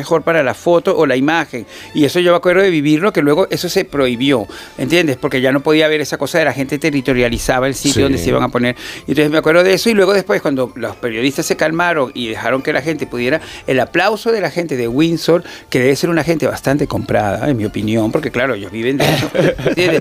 El aplauso de la gente de Windsor fue muy emocionante, pese a que era, un- es, es- es una gente fría inglesa Sí. y comprada, ¿entiendes? Entonces, bueno, fue increíble y ahí yo pensé, bueno, esta mujer realmente ha dado la vuelta bastante grande. Bueno, todavía ahí no lo había conseguido, yo creo, ¿eh? Pero- Eh, pero ahora sí. pero sí Sí, consiguió- pero conseguido sí los consiguió ahora que la reina Todavía fuera. no es de los personajes mejor valorados de la Casa Real. Siempre quedará la estela, eso es así, Pero, de Nacho. Lady Di. Eso es, eso es imborrable. Pero sí que es cierto que ha conseguido, ahora está sustituyendo después de la enfermedad. Sabéis que Carlos eh, III eh, tiene un cáncer, no sabemos exactamente de qué. Detectado Eh, el lunes, ¿no? Sí, El- el- lunes le operaron por un tumor benigno de la próstata y de repente en los- Apareció. eh, o, o al abrir o, porque tampoco nos hemos enterado, en los informes, los análisis médicos, aparecieron células malignas, cancerígenas, y de repente, pues evidentemente se ha retirado de la agenda, se está tratando, eh, y Camila le va a sustituir, también Guillermo, en los principales eventos, actos que haya. Claro, porque, que porque Kate, Kate- Kate no cara- se puede incorporar, que también ha sido todo como una cosa. Eso sí que Sí. parece realmente hecho por Maléfica o por Walt Disney. Parece como increíble En el mismo como todo se ha momento, ¿no? alineado, ¿entiendes? Entonces, claro,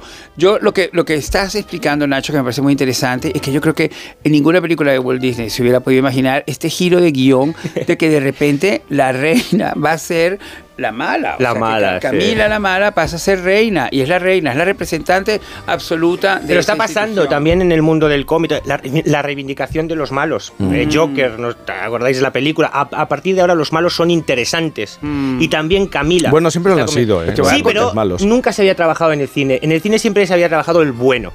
Ya. Pero de, unos, de un tiempo a esta parte se está trabajando el concepto del malo, que tiene detrás muchas cosas más. Es decir, se nos ha explicado por qué Joker es malo. Pues te voy a dar, te voy a- os voy a dar- sus razones. Os voy a dar una cierta primicia literaria. Pero este lunes, precisamente, se entregaba, se fallaba el premio Biblioteca Breve, que es el premio de la editorial Seis Barral. Entonces, ese premio reúne en un, en un- en un almuerzo a, a- a tanto a, a escritores, pintores, músicos cineastas, porque es como un evento cultural en, en Barcelona que reúne eh, a España y a Cataluña en su cultura. Y entonces allí estábamos sentados eh, Eduardo Mendoza, Carla Sanz, David Trueba y yo, y de repente invitamos a la mesa a John Carlin. John Carlin es este escritor eh, Sí. británico que tiene años residenciado entre nosotros y ha sido, es un gran columnista de periódicos como El País, La Vanguardia, y es un autor fantástico de un, de un- de un libro sobre el fútbol muy famoso que, que ha sido llevado al, cine. Y entonces eh, nos explicó que tenía que marcharse muy pronto a Ginebra, esa ciudad de todas partes del mundo, para reunirse con otro escritor que le ha propuesto hacer a cuatro manos un libro sobre el mal precisamente. Y entonces, entonces citar a cómo el mal se esparce en, nuestras, en, en- en- en nuestro siglo XXI de una manera extraordinaria. En líderes, en guerras, entonces pues, evidentemente un representante va a ser Putin, claramente. Me imagino que Netanyahu también otro Sí. representante, porque son los responsables de las dos guerras que los rodean. Y esto es el libro que va a hacer John Carlin. Entonces yo creo que a lo mejor, si nos está escuchando, no lo sé, pueda incluir a... A Camila. A Camila. Vamos a hacer una pausa para la publicidad. En un momento volvemos. ¿Un cóctel o un refresco? ¿Desayuno con zumo o café? Con la promo todo incluido de Costa no tienes que elegir. Las bebidas son gratis. Reserva tu crucero hasta el 12 de marzo y disfruta del paquete de bebidas gratis. Infórmate en tu agencia de viajes o en costacruceros.es. Costa. Hola Andrés, ¿qué tal el fin de semana? Pues han intentado robar en casa de mi hermana mientras estábamos celebrando el cumpleaños de mi madre. Así que imagínate. Dile a tu hermana que se ponga una alarma. Yo tengo la de Securitas Direct y estoy muy contento. Por lo que cuesta, merece la pena la tranquilidad que da. Protege tu hogar frente a robos y ocupaciones con la alarma de Securitas Direct. Llama ahora al 900-272-272. Esto es un mensaje para todos aquellos que te dijeron que no podías cambiar el mundo. Ahora sí puedes gracias al efecto ser humano, un superpoder que nos convierte en la única especie capaz de revertir el daño que causamos al planeta y frenar el hambre y la pobreza. Es hora de utilizar este nuevo poder. Descubre cómo hacerlo con manos unidas en efectoserhumano.org. Es por ti que has cambiado tanto. Tus gestos épicos inspiran a Zurich Seguros a ser mejores. Por eso, ahora por ser cliente de Zurich, con el seguro de hogar, tu mascota también estará protegida. Infórmate en zurich.es y contrata tu seguro de hogar. Hagámoslo épico. Zurich. De 30 años de experiencia.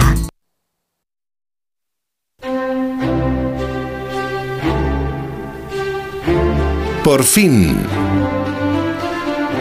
Ya sabéis que, en muchas ocasiones conocemos la historia a través de los archivos personales de los que la vivieron, las cartas de navegación de Colón, los registros de los viajes de Marco Polo. Todos estos archivos nos han permitido entender el pasado, pero en ocasiones eh, lograr que esos documentos sean accesibles es muy complicado. Los archivos históricos, por su delicadeza, necesitan de unos cuidados que no cualquiera puede proporcionarle. Y en muchas ocasiones esta falta de recursos supone la pérdida de ese legado. Esto lo sabe bien Pilar González de Gregorio, escritora, hija de la vigésimo primera duquesa de Medina Sidonia, que desde hace años lucha para mejorar la condición en la que se encuentra el archivo tan importante de su familia, una colección de más de 6.000 legajos en los que se reúne la documentación producida y recibida a lo largo de los siglos por los distintos miembros de la Casa Medina Sidonia, que gobernaron y administraron en el antiguo régimen señoríos y estados en, los que fueron los dominios de la monarquía española. Unos documentos que nos ayudan a entender la realidad ahora de nuestro país a lo largo de los siglos y que ahora Pilar pelea para que sean tratados y conservados de forma adecuada. Pilar González, buenos días. Hola, buenos días. Buenos días, Pilar. El archivo lleva en vuestra familia desde hace generaciones, incluso uno de los legajos data del siglo XII, si no me equivoco. ¿Por qué, eh, por qué a veces eh, nos cuesta tanto reconocer estos tesoros y, ponerlos en valor y conservarlos y cuidarlos? Eh, mira, Jaime, el, ese legajo concretamente es de, León, mm. que ha venido por la casa de Villafranca del Bierzo, los Osorio, es que es muy difícil, para, porque para empezar hay que saber descifrar su lenguaje, que yo no soy ninguna experta, porque claro, es la, la forma de, escritura y, y, la, y el lenguaje eran diferentes, entonces todo eso tiene que ser descifrado por profesionales. Pero yo te hablaba de... En general o por gente que lo conozca. Por gente que lo conozca, que lo aprecie. Yo te hablaba de, de la falta en muchas ocasiones de interés por eh, conservar ese patrimonio, porque me estoy acordando, el Estado en ocasiones compra archivos eh, históricos importantes. Eh, ¿Es necesario actuar en este caso? Sí, en este caso es necesario actuar, primero porque es un archivo muy, muy grande. Es el mayor archivo que hay en manos privadas en España y se piensa que de Europa. Entonces, para conservar ese archivo en condiciones óptimas, es decir, que esté como tiene que estar, que se conozca perfectamente su contenido y que eh, se difunda ese contenido y que también se garantice su conservación para el futuro, pues cuesta muchísimo. Entonces esos medios o los tiene el Estado o los tiene una gran institución cultural o es una familia que tenga una gran fortuna, que no es nuestro caso. Y además, eh, pues también es importante que la propiedad esté clara, que haya una posibilidad de eh, facilidad y de unidad de criterio para esa conservación y tampoco es el caso en, en, en, en bueno mm. del archivo de Medina Sidonia, de Casa de Medina Sidonia y otras casas que se fueron agregando, aunque la gran, gran masa de la documentación es de Medina Sidonia por las circunstancias que tuvieron en, en, en aquellos siglos. ¿Y el precio del conjunto, el valor de, este archivo lo situamos en cuántos millones de euros? Mira, el, el, archivo se ha valorado en, en, índice, se valoró en un procedimiento judicial que nosotros eh, pusimos para eh, recuperar nuestros derechos de legítima, pero el, al valorarlo sobre índice, la misma persona que lo valoró, que es una experta, pues ya dijo que esto era un tercio de su valor real y se valoró en 28 millones de euros, un tercio de su valor real porque no se podían tener en cuenta sobre índice las características de cada documento, pues eh, si había sellos reales, si había eh, eh, una serie de cosas que no aparecían en índice. Entonces También se cree que ese índice no está completo, que hay documentos que no figuran en ese índice y entonces por eso sería más urgente que el Estado interviniera y que pusiera solución y que de una vez por todas se garantizara pues pues pues eh, a futuro y que se garantizara de una manera sólida la permanencia y la conservación de ese archivo tan importante. Has dado una cantidad y dices que representa el, un tercio del valor total, estaríamos hablando de más de 70 millones. Del valor, sí. Al final. Sí, es un tercio, claro, pero, pero está valorado en lo que está valorado, hemos aceptado esa valoración y bueno, pero lo importante de este archivo, lo más importante es su contenido. O sea, eh, eh, por supuesto su valor económico, pero eh, sobre todo lo importantísimo es su contenido, porque primero es un archivo político, después por la situación que tuvo la familia y también eh, por, por, por, por el estar en Sanlúcar, pues las navegaciones a América, eh, el, el, eh, es importantísimo los libros de Almadraba, ya que como tenían el monopolio de las almadrabas se anotaba eh, lo que sucedía cada año y esto desde finales del siglo XIII. Entonces, en esa época no había ningún registro meteoro- meteorológico para saber la evolución del clima, pues es muy importante ese archivo. También, eh, pues, eh, pues era un archivo político, es un archivo político porque la Casa Medina Sidonia hacía la defensa de las costas de Andalucía. ¿Eso qué quería decir? Quería decir que tenían que saber qué pasaba en el norte de África. Entonces eh, tenían agentes, eh, o sea, es muy muy interesante. Tam- Desde ahí, bueno, mm, pues también se dirigió a la conquista de Canarias con Fernández de Lugo, que estuvo era capitán al servicio del conde de Niebla, luego duque de Medina Sidonia, la conquista del Hierro, Tenerife, La Palma, la ciudad de Melilla, Málaga, al final de la Reconquista, la toma de Gibraltar, o sea, muchas cosas. Pero también el devenir de lo que pasaba en las costas de Andalucía y en el norte de África durante todos esos siglos. Y luego también, como ellos eh, tenían la almadraba, que eso fue una fuente de riqueza impo- muy importante, tenían un comercio internacional con toda Europa, porque el atún, como no había conservas, el atún, pues lo vendían, pues a- hay cartas del Dux de Venecia, de, de, de, de- o sea, lo vendían por toda Europa. Tenían flota, y eso quería decir muchas rentas, tenían los estados muy compactos y muy juntos, lo que les daba un, un gran poder, y por eso se les encomendó esa tarea que no la podía asumir la corona, que era la defensa de las costas de Andalucía. Pilar, ¿y en qué estado está este archivo? ¿Está digitalizado, por bueno, ejemplo? pues, eh, bueno, solo se ha digitalizado en un 10% y el archivo lo que pasa es que no es que esté abandonado, pero está, eh, por ejemplo, está bajo una azotea eh, que hace bastante calor. Las estanterías son de madera. Y luego, sobre todo, está en un estado de propiedad incierto, porque ahora lo maneja una, la Fundación Casa de Medina Sidonia, pero la Fundación, que, que se- según los estatutos era propietaria de todo, ahora es solo propietaria de un tercio. El resto es propiedad de, nos- de nos- y de, de nosotros, los tres hermanos, la presidenta de la fundación en usufructo, mi hermano mayor que tiene eh, un tercio más de mejora, pero es mucha gente para ponerse de acuerdo, un proindiviso, gente que no está de acuerdo. Así no se pueden manejar las cosas y Claro. nadie se puede hacer con la totalidad. O sea que la respuesta la tiene el Estado. En este caso sería la Junta de Andalucía. ¿Queréis que se haga cargo Sí, la Junta la Junta Andalucía? de Andalucía es, es digamos, eh, la institución natural, porque las competencias de cultura están cedidas a la Junta de Andalucía, pero también podría ser el Ministerio de Cultura. Pilar, Por tenemos ejemplo, el archivo La Fuente, Sí. Sí, sí, di. el archivo La Fuente, que estaba en Santander, eh, es un archivo que es eh, más bien de documentación de arte contemporáneo. Hace dos años lo adquirió el Ministerio de Cultura y está en Cantabria. Pilar, tenemos que terminar, pero Nacho Gay quería preguntarte... Sí, Pilar, ¿cómo estás? Eh, bueno, Hola, ¿sabes Nacho. ¿Qué tal? Sabes que soy periodista, te tengo que preguntar esto porque todo esto del archivo depende de la herencia de tu madre, conocida como la Duquesa Roja, pero ahora tu padre también, ha habido una sentencia en 2022, tenéis una hermana nueva, se llama Rosario, y os reclamo, llegó la semana pasada este documento, si no me equivoco, una demanda, os reclama 2,2 millones eh, de euros eh, de la herencia. ¿Cómo ves esto? Bueno, pero es que esto es un tema que no tiene nada que ver porque es el patrimonio de mi padre y bueno, pues ya veremos a ver lo que dicen los jueces y cómo, eh, cómo va evolu- evolucionando. Ella reclama eso por un lado y la mitad y también la mitad por otro, porque eh, por un lado dice que mi padre lo sabía y lo ha dicho muchas veces y lo ha declarado muchas veces y ahora dice que mi padre no lo sabía porque en ese caso la cantidad es mayor.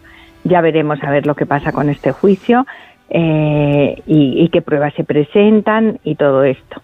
Pero es un tema diferente. Totalmente diferente. Pilar González de eh, Gregorio, escritora, y, y esta mañana con nosotros lanzando un mensaje para que se conserve, se cuide ese archivo Medina Sidonia. Muchísimas gracias por estar con nosotros. Eso, y sobre todo que se garantice su futuro. Gracias a vosotros por llamarme. Gracias y buenos días. 10.45, 9.45 en Canarias. Y ahora mucha atención porque muy pronto llega la nueva serie Sueños de Libertad, una nueva superproducción de Antena 3 protagonizada por Natalia Sánchez, Helen Hernández, eh, Dani Tatay y Nacho Nancho Novo, que podréis disfrutar en Antena 3 y ya podéis también oír la cabecera de esta maravillosa serie con una canción original compuesta e interpretada por Marwan en la web de Antena 3. Sueños de libertad, vivir de otra manera, alas para volar, a donde el alma quiera. Sueños de libertad, el corazón no espera, está pidiendo otra oportunidad.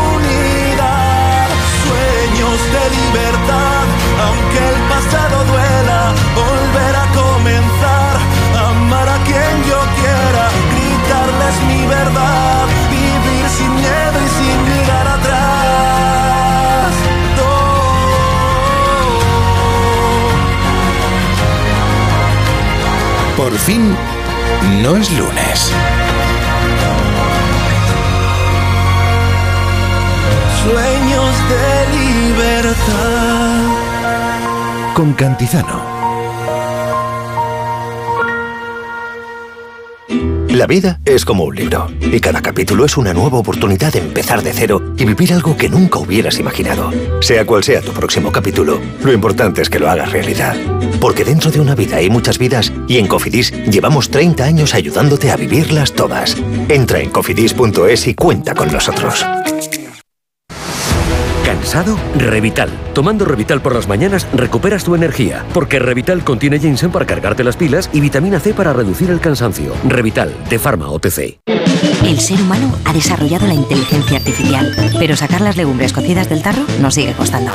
Hasta ahora, con el nuevo tarro ancho de Legumbres Luengo todo es más fácil. Salen intactas muy rápido y con su sabor único. Legumbres Luengo, la nueva pasta. El precio Lidl es el mejor precio. Pechuga de pollo marinada ahora por 2,99. Ahorras un 20%. Y medio kilo de fresas por 1,99. No aplicable en Canarias. Lidl marca la diferencia. Te vamos a dar los dos mejores consejos para estar siempre en forma. Uno y dos, uno y dos, uno y dos. Apúntate al mejor gimnasio del mundo. Caminar por tu ciudad con Callahan Adaptation. El primer zapato que se adapta al pie y a tu forma de caminar. Fabricados en España por expertos artesanos y a la venta en las mejores zapaterías y en callahan.es. Callahan Adaptation. Se adapta al pie. Se adapta a ti. En cofidis.es puedes solicitar financiación 100% online y sin cambiar de banco. O llámanos al 900 84 12 15. Cofidis, cuenta con.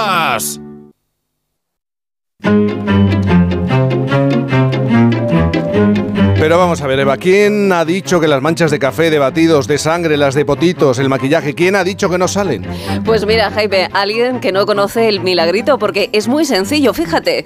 Pulverizo sobre la mancha, lo dejo actuar unos segundos, a la lavadora y el milagrito y mancha que te quito. Si aún no usas el milagrito, estás regalando tu esfuerzo y perdiendo tu dinero. Solicítalo en tu punto de venta habitual, el de la botella rosa. El milagrito, pruébalo.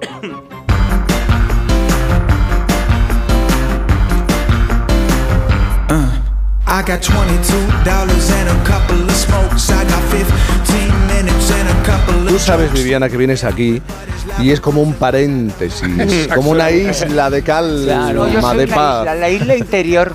Fíjate, yo tengo título de casa. Mi casa se llama la isla interior. Tengo en dos tamaños las letras de la casa. No las pegué porque no sé si me voy a ir a otro sitio. Entonces, como la isla es una isla que es como esto que se ha desprendido de, del Polo Norte, como el, is- ah, el iceberg. el- el iceberg que anda suelto por ahí. Entonces, El no sé si soy un iceberg, pero vamos.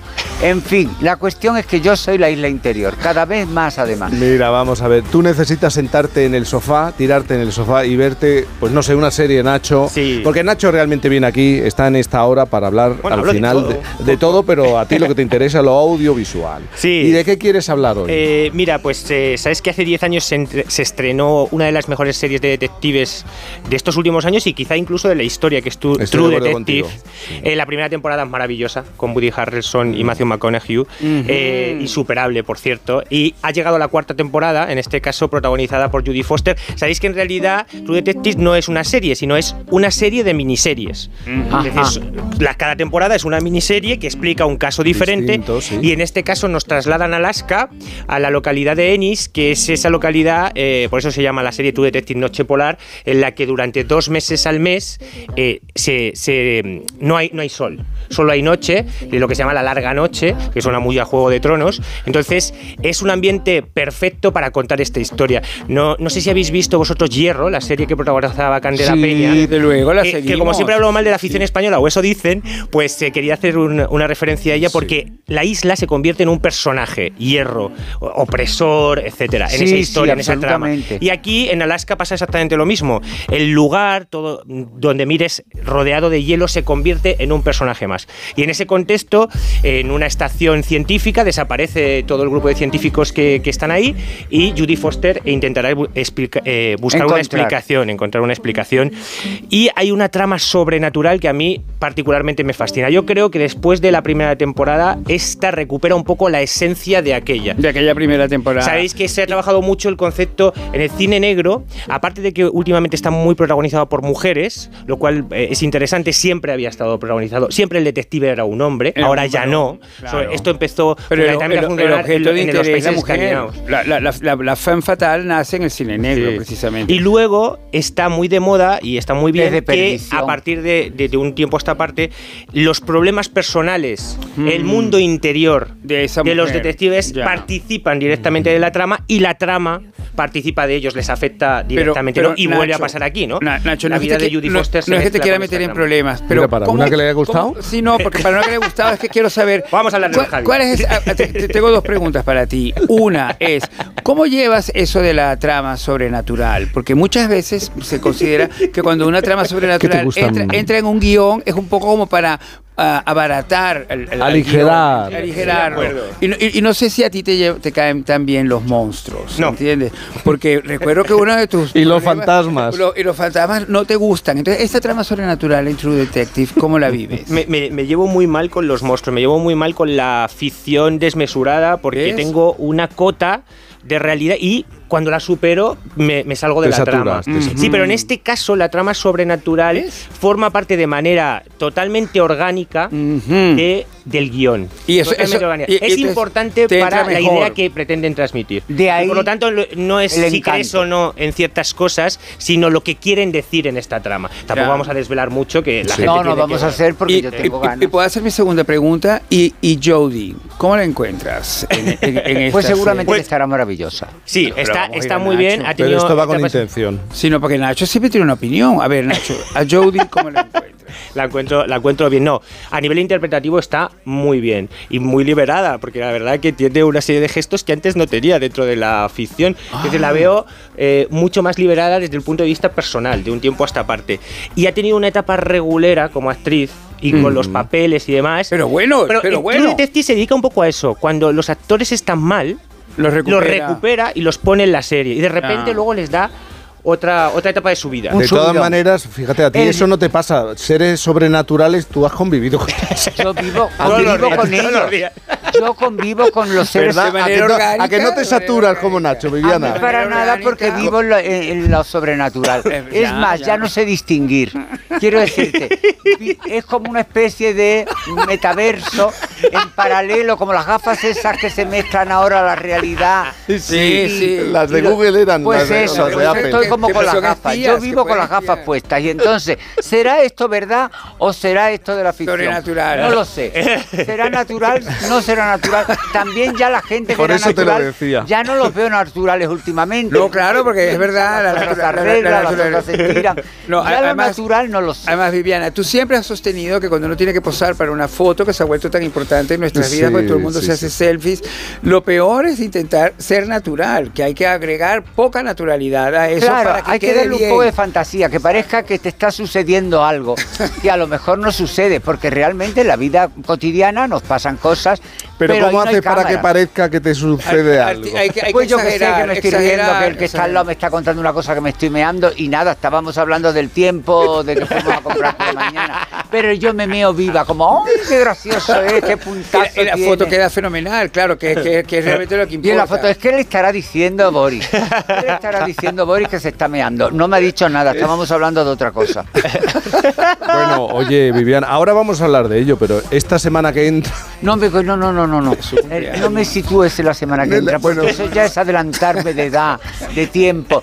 Y vivo en un, en- vivo en un tiempo inexacto. Porque yo sé, para empezar, tengo un problema. Hace poco Michael Caine le hacían una entrevista en un canal americano y le preguntaba a la gente acerca de algo que le pasaba al personaje. Sí. Y es que había pasado de 35 a 84.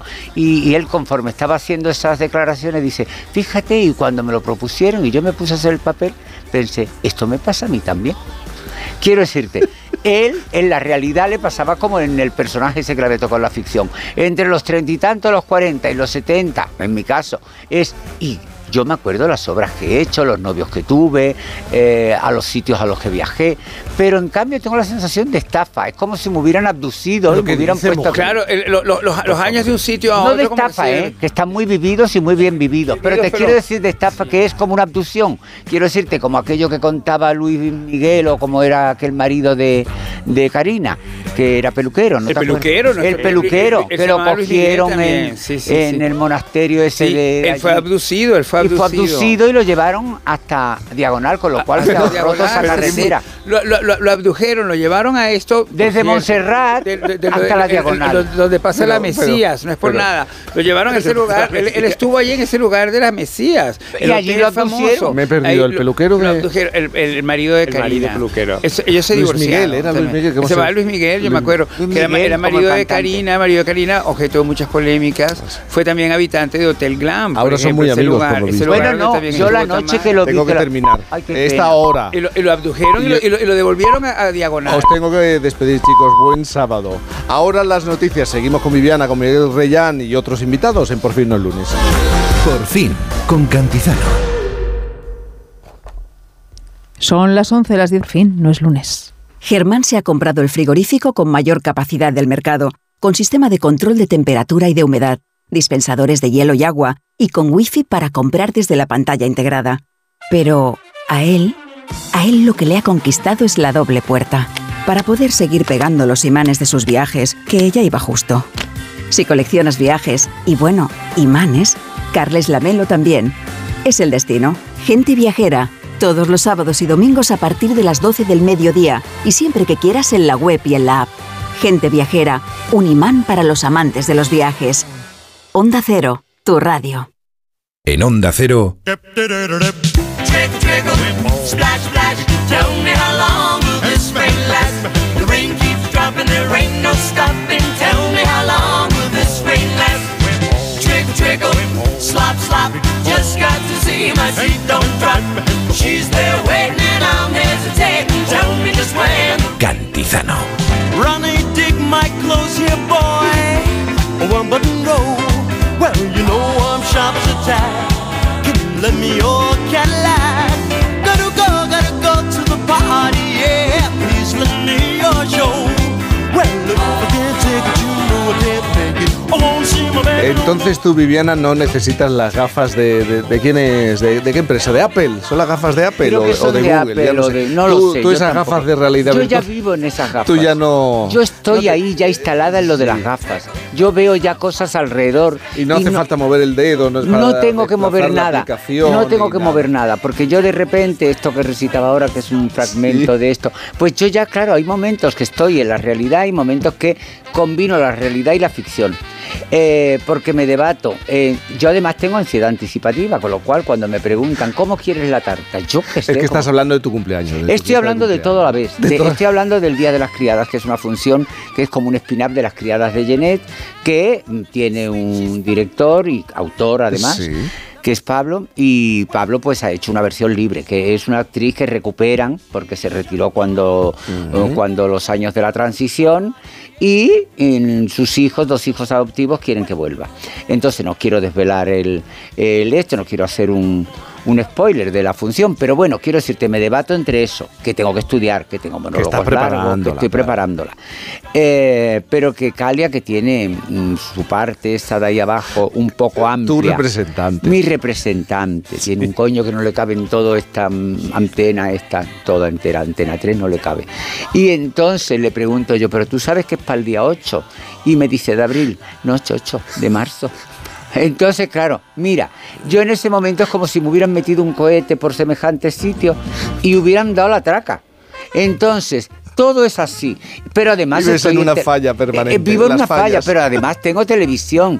Y además de la televisión Y vengo el aquí. cumpleaños Y de- el cumpleaños. esta semana. Y el cumpleaños porque tengo dos amigas que me lo están organizando, porque yo no sé por dónde voy.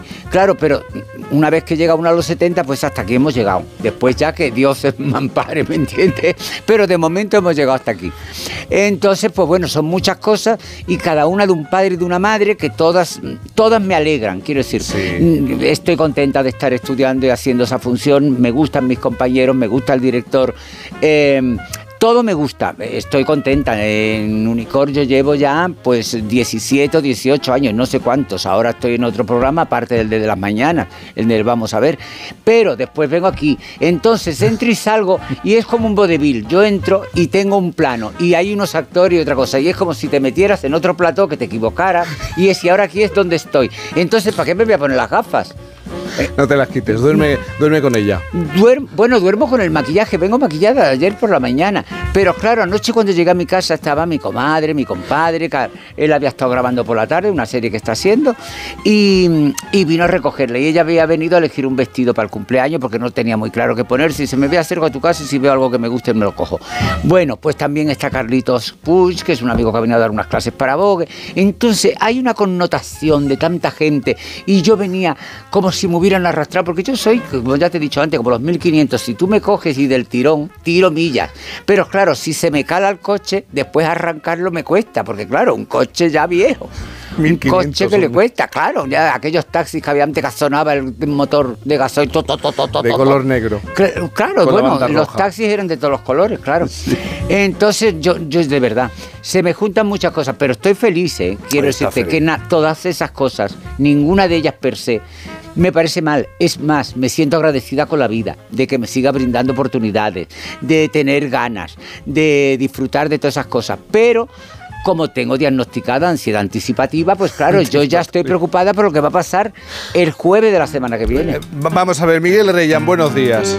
Santos y buenos días. ¿Cómo Buenos? Hola, Miguel. Buenos días. Hola. Ya ves qué agenda tiene Viviana. Y, y está, Maravilloso. y está preocupada con lo que, que llega a los. Bueno, preocupada no creo yo. A los 70 y que hay que No, no, no, por llegar a los 70 estoy muy contenta. Miguel, ¿qué le tienes que decir a Viviana? Que se tranquilice, ¿no? Bueno, pues, no, que libertad santa palabra. Lo que tengo que decir es que después por WhatsApp, Viviana, me tienes que decir a dónde te mando las flores. Que no sé dónde mandarte. No necesitas ni traerme flores, tú eres Ya la flor. ya lo sé, pero es que La flor de No mi secreto, que diría Pedro. No, no empieces a discutir, por favor. No, no voy a discutir. Bueno, Como pues decía está. Marisa Paredes, salvo beber, que trabajo me cuesta todo.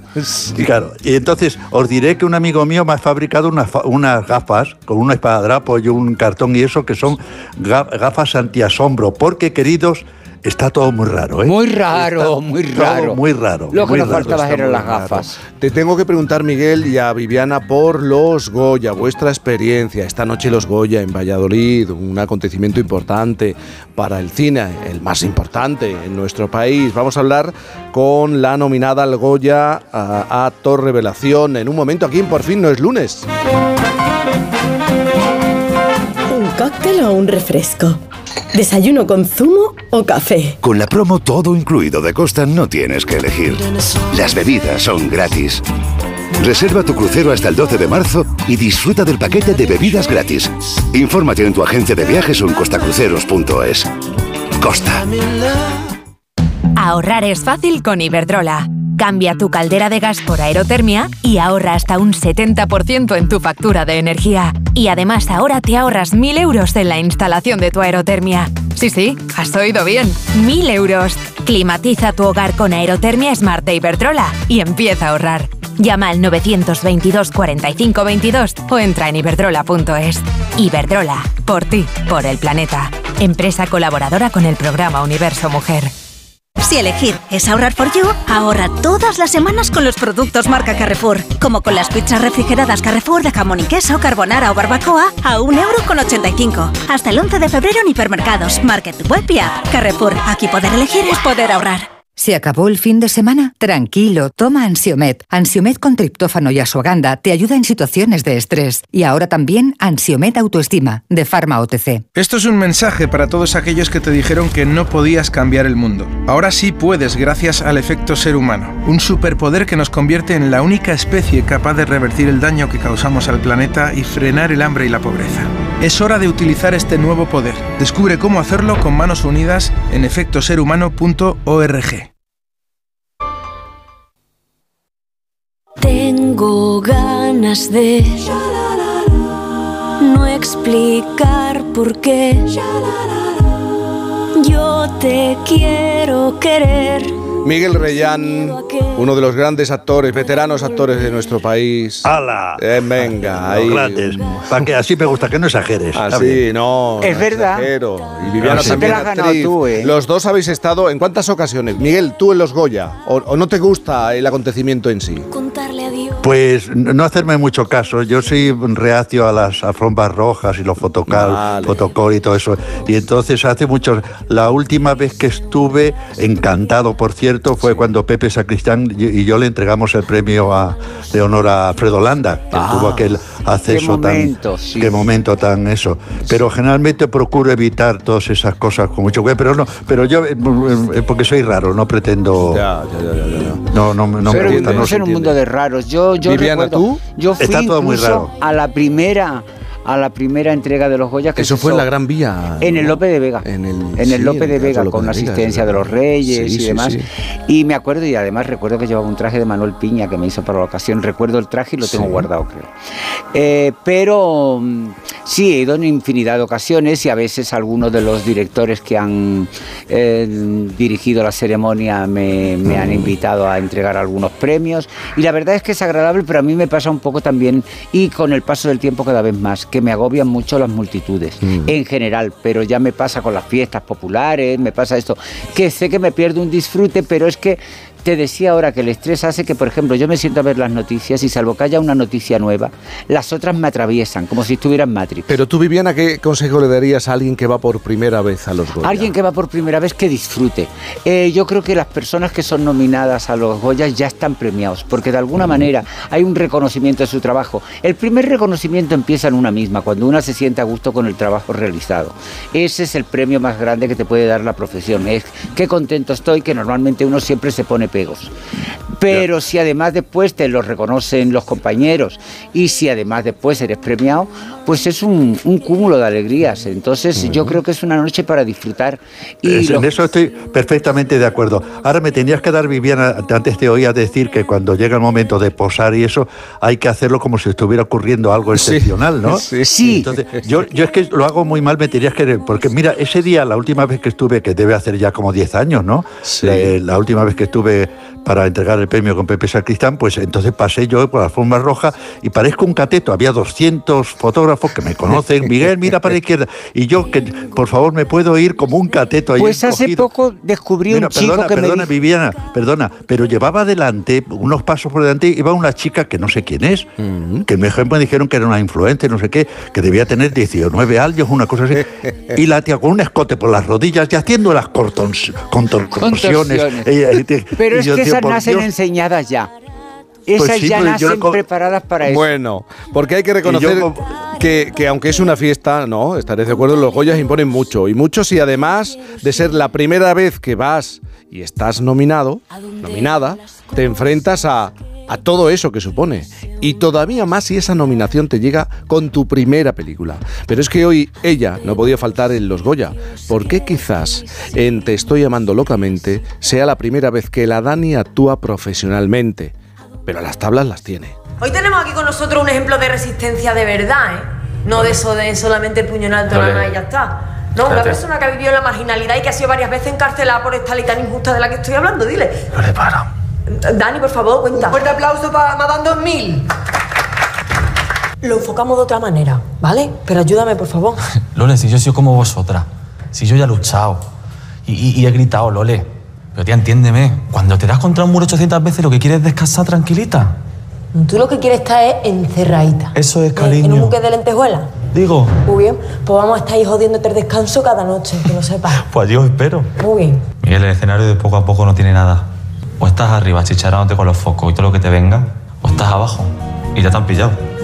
Ahora decidirse. Yo no soy esa que tú te Estoy llamando locamente una película que cuenta cómo nació el movimiento LGTBI Plus en Sevilla en los años 70. Le ha valido a la Dani su primera nominación a los Goya como actor revelación y también le ha hecho ganar hace pocos días el premio Feroz a mejor actor de reparto. Sin duda, la Dani viene pisando muy fuerte. Y aunque los premios se reparten esta noche, no nos hemos resistido a hablar con ella porque se lleve o no el cabezón, ella ya lo. Yo, que, yo espero que lo esté ya disfrutando. La Dani, buenos días. Hola, buenos días, ¿cómo estáis? Muy Buenos bien. días, mucha suerte para esta noche. Jo, muchísimas gracias, qué ilusión. Oye, lo primero, enhorabuena por el feroz. Yo supongo que ya estás procesando el reconocimiento, los aplausos, porque tú, eres, eh, tú eras de las que decía que ibas a los premios a perder, pero eso no está ocurriendo. Sí, a ver, todavía sigo flipando, pero bueno, estoy como súper contento, súper agradecido. Y, mm, y nada, es que justo me ha encantado lo que ha dicho Viviana, que en realidad, o sea, para mí, ya simplemente hacer la película era, era un premio, o sea, no necesitaba nada más. De repente estar nominado ya era un- una chalaura, o sea, en plan, no, o sea, Si creo que ya te lo era dan. como, pues claro, encima que me lo dan, pues una locura, pero de verdad que, o sea, que súper agradecido, pero que no lo necesito para nada. Te he escuchado esta mañana, además, en una entrevista en la que precisamente él decía que cuando se lo dijo a su madre, que él mandaba, pues, mm, a, a sitio, oye, Sí. tú me quieres para esta película y no sé cuánto, y que él directamente lo pedía, pero cuando te, ¿qué edad tienes? Y tenía muy pocos años, debía de ser un crío. Y entonces, no, cuando te pasen 10 años o así, esta mañana te he escuchado. ¿Y, y- y te has preparado ya el discurso para esta noche? Mira, la verdad que no tenía discurso para esta noche porque de verdad, se- o sea, me explotaba la cabeza solo de pensar que, que me pueden dar un, un Goya. Pero bueno, yo- otra vez me he sentido como súper presionado por parte de mis amigos, de mi familia y tal. Y, y hoy justo en el tren, que estoy aquí de hecho esperando para ir a Valladolid, eh, he escrito algo pues, como para, si pasase, cosa que yo no creo, eh, bueno, pues no quedarme en bragas, la verdad. y agradecer a todas las personas que quiero agradecer. No te voy a decir que nos hagas spoiler, pero el mensaje principal, ¿por dónde vas a ir en ese discurso? Bueno, pues sí, sobre todo gracias, muchísimas gracias, a- porque al final los actores somos un poco la cara, o sea, no digo que no trabajemos, pero que al final somos un poco la cara visible de, mm, de, de un gran equipo que hay detrás. Y, mm, y eso, y mm, entonces pues sobre todo agradecer a, a los demás y eso, que como al final lo que dije un poco lo feroz, que yo quiero decir, yo estudio peluquería, yo, yo vengo de otro, de otro lado, entonces siento que yo al final lo que hice la película eh, puede ser yo mismo. Y entonces siento que al final esto, pues eso, es un reconocimiento a, a, a mi forma de ser, que a lo mejor no siempre he estado a gusto con como era, ¿no? Porque siempre he sido como eso, un niño maricón. em, o sea, como que me costó aceptarme y siento que eso, que es un reconocimiento a, a, a- a la- a los maricones, a las bolleras, a las transexuales y a, y a una forma de ser disidente, por así decirlo. Oye, has estado más de 15 años en Madrid buscándote la vida y ahora que estás nominado a- y estás recibiendo este reconocimiento, ¿te has vuelto a, a tu Málaga natal? Sí, volví en agosto, justo después de la peli y todo. Cuando ya se estrenó la peli me volví a casa porque tenía muchas ganas de estar en casa, la verdad. Ujú. Tenías ganas de estar en casa y porque no te llenaba Madrid. Bueno, o sea, Madrid está muy bien, Madrid es muy bonita, es muy chula y de hecho me, me he ido con pena porque tengo gran parte de mi familia, que son mis amigos, em, están en Madrid. Pero bueno, que yo creo que al final Madrid, que está estupenda, pero como que siempre tenemos como que Madrid es la panacea, ¿no? Y como que para trabajar tienes que estar en Madrid y, mm, y al final nos olvidamos del talento que tenemos. O sea, España es preciosa en general y, y, y- tenemos mucho talento en, en otras ciudades. Entonces es una pena que nos tengamos que ir de casa para poder hacer las cosas que nos gustan y, y perder tiempo de calidad con nuestra familia, con nuestros amigos para, ¿no? Vaya, un, poco lo que pienso. Sí, es que Muy- si las cosas tienen que llegar, llegarán, estés donde estés, los guiones te llegarán. Total. Pido paso. Y que estamos, Jaime. o sea, que te- tenemos ave, tenemos de todo. Mira, te va a hablar un maestro. Miguel Reyán, tú pedías Pido paso. paso. ¿Qué, qué quieres? ¿Qué quieres? eh, bueno, pues, pues, dice, ¿qué quieres? ¿Para qué molestas? Parece? No, hombre, no. Oye, no, que quiero decir, en primer lugar, de Nari, enhorabuena, he visto la película, hace un trabajo estupendo, estupendo. Pero es que, Muchísimas gracias, además, enhorabuena además por el premio, por el Feroz, y, y ojalá te den el es- esta noche, no conozco a los demás, pero me, me encanta tu sensatez, Que es sabia, que decía, que con toda la razón del mundo, y lo, y lo subrayo, que nuestro oficio el principal, el principal éxito, eh, eh, trofeo, premio es el trabajo. Pero tú has dicho una cosa, a mí me ha encantado, no lo necesito. Me parece maravilloso. Esa, esa distancia elegante con los premios que siempre son una lotería, porque como decía Paul Newman, se puede medir qué vaca da más leche, pero cómo se va, cómo se mide qué actor está mejor. Y, y además está muy bien porque la familia se alegra mucho. Y yo os hago una pregunta, Jaime, que, que soy un veterano y las matemáticas no son una opinión. Yo os pregunto para demostrar, y soy un poco malvado, ¿yo tengo algún Goya? ¿O tengo dos? ¿O no tengo ninguno? No vale mirar en Google. No, no tengo Google a mano. pues, Yo creo que tienes dos, puede ser. para que veáis. Bueno, pues estupendo. Dani, esa distancia estupenda, elegante, es decir, no lo necesito. no lo necesito. Total, y también me da mucha pena, o sea, yo es lo que te digo, que no puedo estar más agradecido y más feliz con todo Claro, esto. es claro, claro. ejemplo, solamente somos cuatro, o sea, cuantísimas películas han hecho este año. Entonces, a- creo que el, el discurso de ganadores y perdedores creo que puede ser muy peligroso para la gente que ha hecho un trabajo increíble y a lo mejor Mm. no está nominada. Y no quiere decir que no haya hecho una cosa increíble, ¿sabes? Entonces, totalmente, creo que, mm, que sí, que todo esto es muy bonito, pero que hay que tomárselo como, pues, como lo que es. Eh, Oye, Dani, mucha suerte para esta noche. disfrutar, disfrútalo, disfrútalo. pase lo que pase. Muchísimas gracias, un millón de gracias. Un beso. Venga. Un beso Hacemos enorme. una pausa ¿eh? y nos vamos a las calles, al arte en las calles, también en los museos, porque ha llegado a los museos en un momento en Por fin no es lunes. Con Cantizano. ¿Un cóctel o un refresco? ¿Desayuno con zumo o café? Con la promo todo incluido de Costa no tienes que elegir. Las bebidas son gratis. Reserva tu crucero hasta el 12 de marzo y disfruta del paquete de bebidas gratis. Infórmate en tu agencia de viajes o en costacruceros.es. Costa. Piensa en un producto y ahora imagina que comprando dos te llevas tres. Bien, ¿no? ¿Eran unas finísimas Campofrío? ¿O un pack de atún claro albo en aceite de oliva? No, da igual, porque en Supercore, Hipercore y Supermercado El Corte Inglés tenemos miles de productos más a 3x2.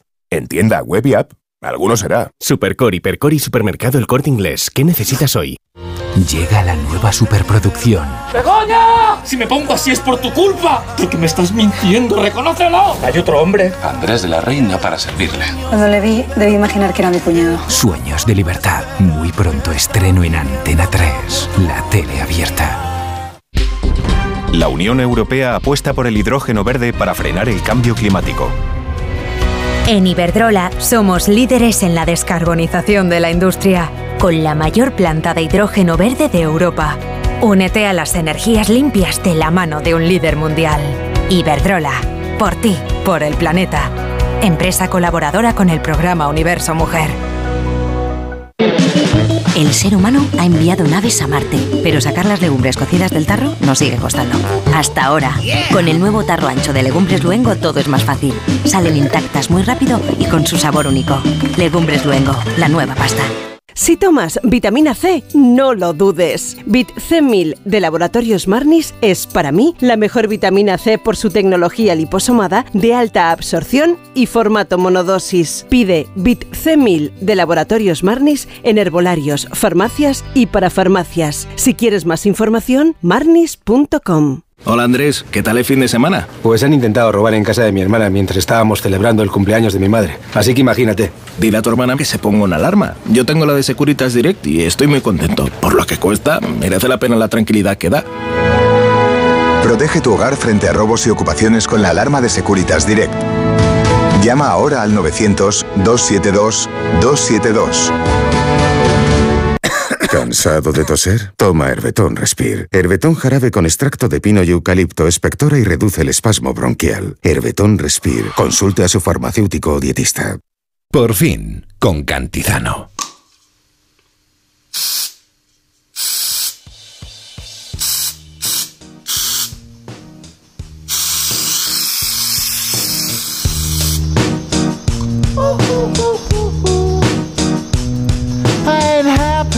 Los grafitis son ya un elemento decorativo más de nuestras eh, ciudades, del panorama urbano, y no somos capaces de imaginarnos, por ejemplo, un barrio de Nueva York, de Barcelona, de Madrid o de Berlín libre de este arte.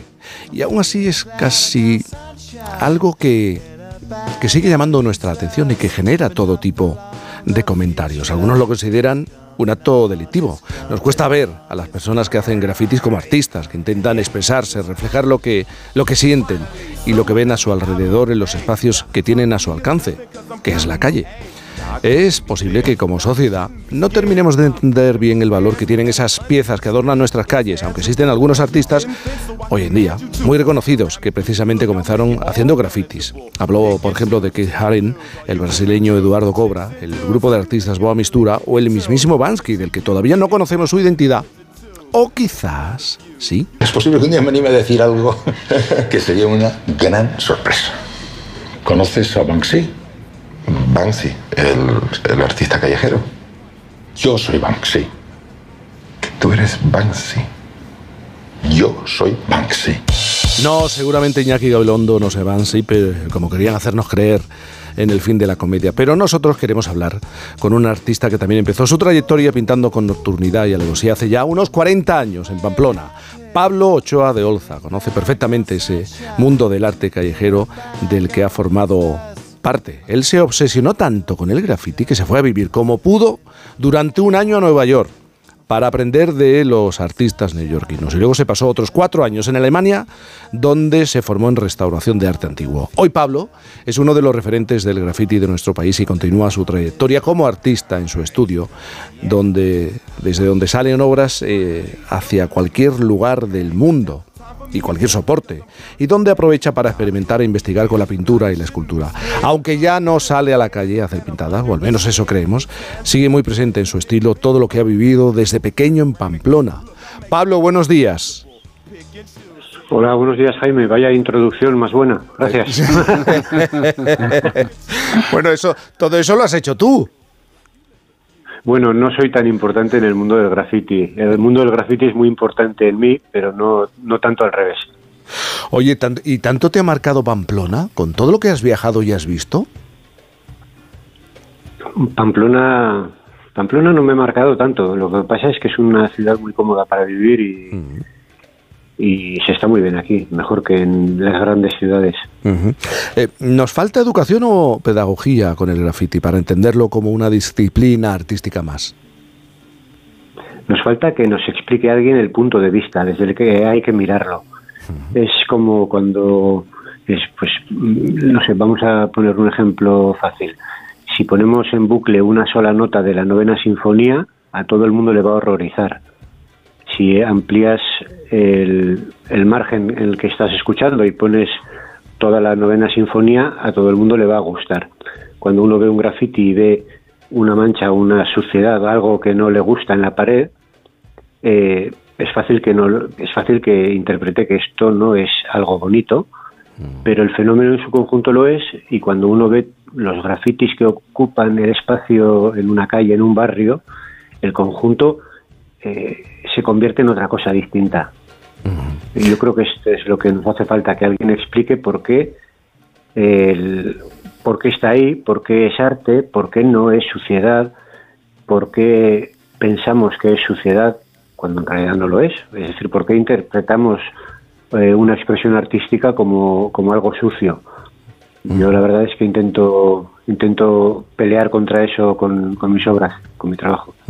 y, también vivimos en una confusión constante, ¿no? Porque no es lo mismo el muralismo que, hacer grafitis. No, por, en el arte está muy, no sé, el último siglo el tema del concepto ya es está claro que es lo que lo que importa realmente, aparte de la ejecución, etcétera, muchas otras cosas, ¿no? Pero el concepto ha pasado a ser algo importante. El concepto de, hacer arte, de expresar algo, que es al final lo que están haciendo los grafiteros y cualquier otro artista por igual, eh, de hacerlo de forma legal en un mural pagado por el, no sé, el ayuntamiento de Tomilloso, o, hacerlo de noche de forma, vamos a poner, entre comillas, vandálica, clandestina. Yo no diría vandálica, yo diría clandestina porque es un poco que no te vean, pero yo creo que Bansky, por ejemplo, pues puede ser una crítica social y muchos de sus mm, trabajos así los veo yo. Sí. Y en cambio lo de los murales, como él decía, pues este año, por ejemplo, tenemos el primero y el segundo premio de murales en Galicia y me parece que en Navarra, el segundo o en... O en o en Euskadi, no sé. Claro, eso es, esa es Pero una realidad artística diferente. Diferente, no tiene nada que ver.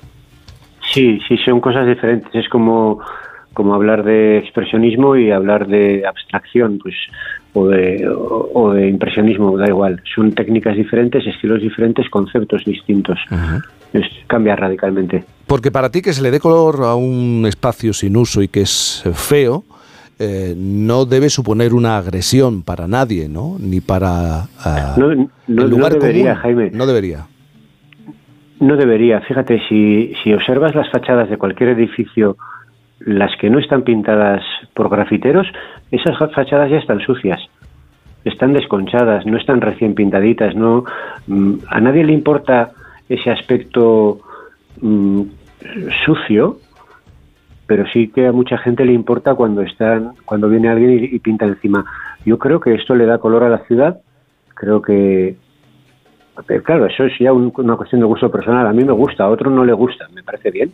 Hay expresiones mm, muy elevadas artísticamente, muy elevadas, y otras que no lo son tanto. Hay, hay todo tipo de, de- de expresiones en la calle, muy buenas y no tan buenas, como en cualquier otra expresión artística. ¿Y, y cómo nos ayudas a diferenciar entre vandalismo y un artista que realiza un graffiti? Es que yo mm, vamos, yo parto de que eh, aunque es vandalismo en el término, o sea, en el sentido en que se interpreta la palabra vandalismo, lo es porque estás ocupando el espacio de otro o el espacio público o incluso propiedad privada, ¿no? Eh, la fachada de una tienda o, o, no sé, o, o la marquesina del autobús. Pero mm, yo no defiendo que esto es- esté bien ni que esté mal, Sí. ni una cosa ni la contraria. Solamente digo que esto es arte y que hay que aprender a entenderlo. Que, no sé, eh, hay, un, hay un caso muy reciente, muy claro en Málaga. eh, salió la sentencia en octubre. Sí. Habían, habían eh, incriminado por la vía penal a- al director del Centro de Arte Contemporáneo de Málaga y a un artista urbano francés cuyo nombre se desconocía hasta entonces, eh, Anthony Frank, más conocido por Inva- Invader. Por ponerlo en contexto, las obras de Invader se venden en galerías a partir de 400.000 euros. Y este señor había puesto como unas una veintena de sus obras de forma eh, o invitado por el, por el Centro de Arte Contemporáneo de Málaga y las había puesto de forma, por supuesto, ilegal, vandálica, todos, todos los epítetos que se le quieran colgar, en distintos lugares de Málaga. Y entonces la, se le incrimina por la vía penal, que manda narices, eh, y en, en octubre salió la sentencia de que bueno esto no puede ir por la vía penal que porque primero el daño que ha hecho a los edificios es mínimo y segundo porque es arte. Es decir eh, hay ya una sentencia en España de- di- diciendo que esto es arte. Bueno eh, eh, estamos bastante de acuerdo cualquiera está de acuerdo luego yo entiendo al ciudadano que dice bueno pues a mí no me gusta o esto me repele pero pero yo Pero eso Después puede de hablar pasar con, la música, como tú gente- dices, y con cualquier cosa. Efectivamente. efectivamente. Puedes, puedes. Miguel Reyán, ¿qué quieres preguntar? Ah, bueno, Pablo, encantado. Soy Miguel Reyán. Bueno, y declaro para Encantado, empezar mi admiración por ti. Haces unas cosas, por cierto. Pues es mutua. ¿Cuántas, cuántas transparencias llevas? Son fantásticas. Me encantan. Pues me llevo encantan. una, una cuarentena de ellas, un, un Una 40 cuarenta, o sí, he perdido, sí, vamos, fant- enhorabuena, fantástica, de, verdad. Eso sí es arte. No nos metamos demasiado en eso porque, claro, arte ya sabes, eh, este señor italiano que hizo unas, unas envase con su caca.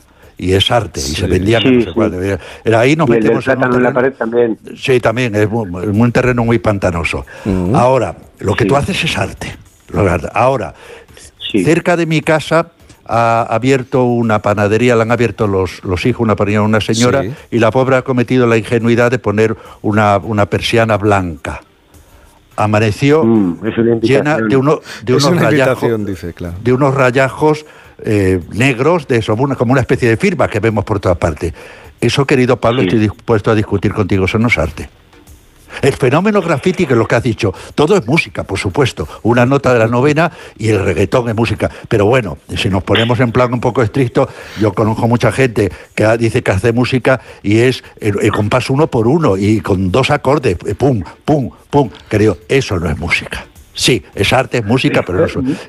¿A ti te parece que es arte lo de estos señores que ha puesto el pintarrajeado como una especie de firma en la pobre... ¿Qué le vas a poner en un compromiso? En la panadera. Fíjate, te- Claro. no, no, te, voy- te voy a A ver, contestar, te voy a contestar con otra pregunta como si fuera Venga. gallego, perdóname. Sí, sí, me parece cuando muy bien. miras una gota, cuando, cuando miras una gota en un cuadro de Pollock, una gota de esas, una de esas gotas de pintura que el tío estampaba en, en el lienzo, si miras solo la gota y te pregunto, ¿esa gota es arte? No, claro, no lo es. No, Sí, no, claro. sí lo es. Pero yo, yo defiendo que yo defiendo que esos rayajos en esa en la panadería de tu amiga y lo siento por ella porque estoy seguro que no le ha hecho ninguna gracia. No, no, eh, hombre. esos son esos son gotas en un cuadro.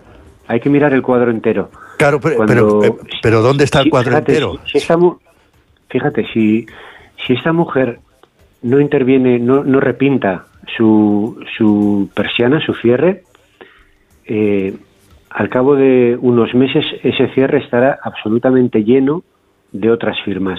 Sí, estará sí. lleno de color. Sí. Habremos, habremos obtenido una persiana que contiene una especie de expresionismo abstracto colectivo.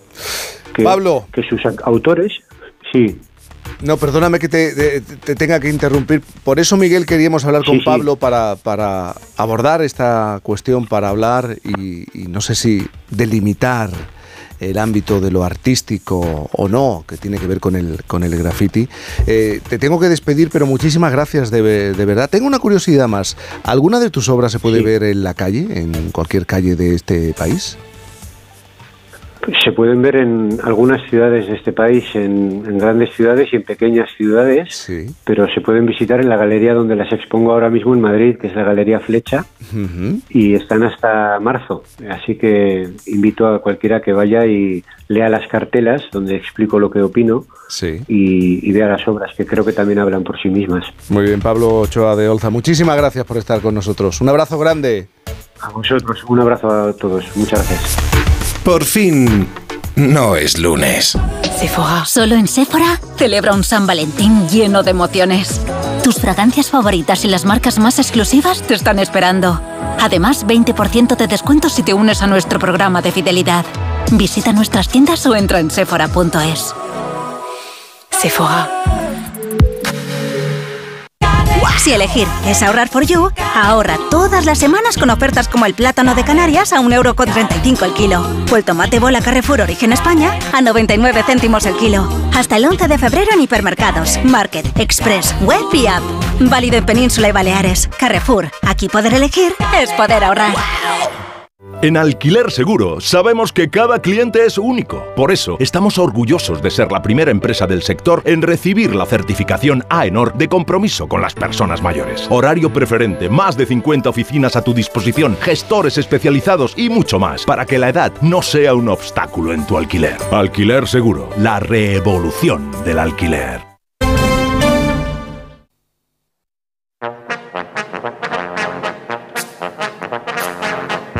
Miguel, Miguel y Viviana. Ahora es cuando Eva García nos dice aquello de esto te va a sonar cada semana. Ya sabéis que rescata un sonido, que esconde una historia. Hoy Eva, buenos días de nuevo. Buenos días. ¿De qué nos vas a hablar? Pues mira, hoy estaba ahí buscando en el baúl de los recuerdos y me he encontrado con muchas cosas, pero entre Pensé ellas... que ibas a decir Karina. Ese baúl Oye, tiene mucho. También podría ser, pero mira, me he encontrado con una copla. Una copla escrita por Rafael de León Hombre. que esconde la historia de un personaje, os va a gustar, ¿eh? Es un personaje histórico muy peculiar. Decirle al señor alcaide, decirle al corregidor, que yo por Luis Candela me estoy muriendo de amor. Decirle que es un canalla, decirle que es un ladrón y que he dejado que robe con gusto mi corazón. Que robe con gusto mi corazón. ¿Quién canta? ¿Es Antoñita Moreno? Imperio. Imperio Argentina. Imperio, fíjate. Tina. Imperio Argentina cantándole a quién? Bueno, ya lo ha dicho ella. A Luis Candelas, a uno de los míticos bandoleros españoles. Bueno, fue un bandido de leyenda. Uno de los pocos, diría yo, si acaso lo mismo hasta el único, ¿eh? me atrevo a decir, que actuó dentro de la ciudad. Porque sí, nació en Madrid, en el barrio de Lavapiés, y su imagen y su comportamiento, fijaos, era, mm, yo creo que tenía muy poquito que ver con un delincuente común, porque él era un tipo inteligente, era astuto, carismático, tenía buenos modales, aunque eso sí, cuando él quería, ¿eh? Porque si no... pasa más, ¿eh? Sí, así, de vez en cuando. Y era un hombre culto porque leía, bueno, pues todo libro que caía ahí en sus manos. De hecho, llegó a trabajar incluso como librero, aunque la verdad eh, sus intentos por salir de, de- de la mala vida, pues mm, fueron un poquito infructuosos porque a él le tiraba mucho esto, ¿no? Y, y eso que sus padres eh, vivían sin agobios económicos y además le apuntaron incluso hasta a un buen colegio. Pero él, bueno, pues se metía en todos los fregados y provocaba numerosas peleas. Hasta que un buen día fue expulsado del colegio cuando un clérigo le metió una bofetada y él le respondió, pues dándole dos. Y si no me equivoco, formó su primera, por así decirlo, banda Sí. en el colegio y además cometió su primera fechoría siendo un, un chaval, aunque siempre fue un ladrón de guante blanco, por así decirlo. Eso sí, eso siempre porque jamás se manchó las manos de sangre, él nunca mató a nadie, nunca utilizó la violencia extrema, de hecho se ganó el apodo del espadista, porque parece ser que era un gran maestro a la hora de utilizar la ganzúa para robar en las casas. Bueno, él preparaba minuciosamente sus golpes y llegó a utilizar más de 200 disfraces diferentes. Bueno, era un maestro del disfraz. Su fama, bueno, fue extraordinaria, tanto que el pueblo e incluso hubo también algún que otro agente de la autoridad que le ayudaron en sus fechorías. Fíjate que siempre se alía airoso de todos los enredos. Tras cometer los eh, atracos, ¡plaf! Desaparecía, se esfumaba, era un experto en poner pies en polvorosa, incluso se hacía pasar por un rico hacendista peruano, decían que se le daba muy bien hablar eh, así de aquella manera, y acudía a las grandes fiestas de la alta sociedad, mientras su cuadrilla de bandoleros, que hacía? Pues claro, por robar a todos los que A todos los que estaban allí en la fiesta. en la fiesta, claro. Él justificaba su afán por robar en que la riqueza estaba mal repartida, pues como pasa ahora, ¿no? Lo mismo. Cometió su primer robo a los 15 años, poquito después fue encarcelado por deambular a altas horas de la madrugada por la calle de Santa Ana con 19 años, al morir su padre. Bueno, pues se replanteó un poquito su vida, pero nada, que le duró muy poquito, que, que no había manera, vaya, porque fue condenado a seis años de prisión por robar dos caballos y una mula. Y es que esto del robo le tiraba mucho a él, ¿eh? era, era su gran afición. Hay que recordar además que en aquellos años, bueno, pues había numerosos bandoleros, ¿no? Por todo el territorio español, con cuadrillas tan conocidas como, por ejemplo, las de José María el Tempranillo, seguro que, que os suena, ¿no? Y él, pues no podía ser menos. En su historial se registraron hasta seis fugas y lograba siempre, bueno, consumarlas porque no sabéis lo bien que se le daba eso de los sobornos. Oye, era un experto. Y en uno de esos pasos de, por la cárcel, ¿verdad? Pues llegó a conocer al político Salustiano de Olózaga, a quien también ayudó a escapar de la cárcel. Y dicen, esto es lo que eh, se escucha por ahí, que fue precisamente él quien le inició en el mundo de la masonería. Ya, pero Luis Candelas, además de bandolero, también destacó por ser pues eh, un don Juan. Un poquito pillo sí que era, ¿eh? La verdad que sí.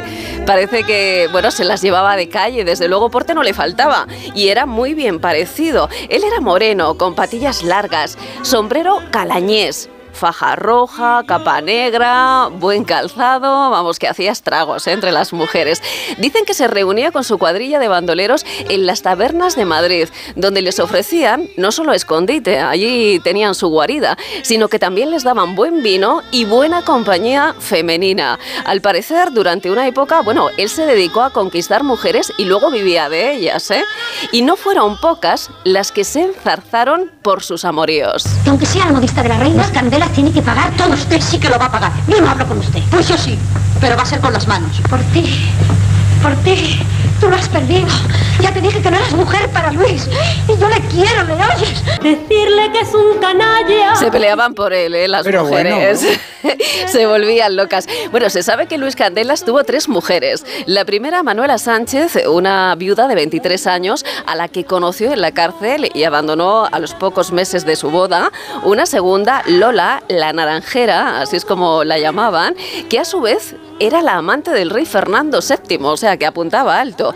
Y Clara, que fue una mujer de clase media y de familia trabajadora, que acabó siendo su perdición porque ella se negó a escapar eh, con él los dos juntos a Inglaterra. Eva, y para ir terminando con esta historia, este recuerdo, claro, muchos aciertos eh, como delincuente, pero también algunos errores que acabaron con su condena a muerte. Claro, es que él no era tan perfecto como parecía y como creían las mujeres. Fijaos, en 1837 el diario de avisos de Madrid ya publicaba la orden de busca y captura de este bandido, el más famoso y el más temido también de, aquella época, ¿no? Los carteles con su imagen empezaron a rodar y empapelaron los muros de toda la ciudad. Y es que Luis Candelas cometió dos errores que fueron muy graves.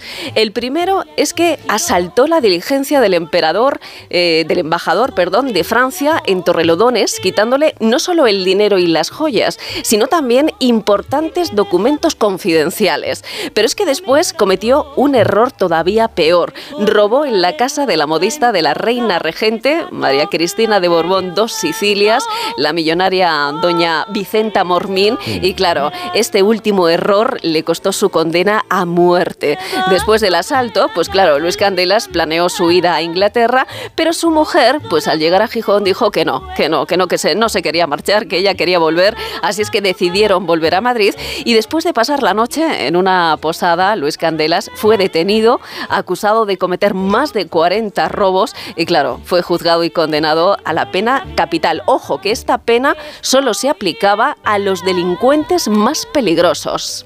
Bueno, y mira que lo intentó, le llegó a escribir a la reina regente, pero finalmente fue ejecutado eh, mediante la técnica del garrote vil en la plaza de la Cebada. Terminamos con una curiosidad, muy rápidamente. Muy rápidamente, fijaos, aquí en eh, Madrid, en la calle Cuchilleros número uno, existe un restaurante que seguro que lo conocéis Se porque se llama Las Cuevas de Luis Candelas y allí se recrea la época en la que él vivió y además, eh, bueno, daros cuenta que también sirvió de guarida, ¿no? Para, para este bandolero roba corazones. Bueno, Luis Candelas, eh, Candela, cuidado con candela. él, que, s- que daba candela, sí, Candela, tanto que daba candela. candela. Eva, gracias. A ti. Una pequeña pausa. Por fin, no es lunes. Llega la rebaja final al corte inglés. Todo al 60% de descuento en estas marcas de moda para mujer. Woman, Tintoretto y Woman Limited, Joyce Mujer, Southern Cotton y Green Coast, Emphasis, Boomerang e Easywear. Hasta el 29 de febrero, rebaja final en el corte inglés. En tienda web y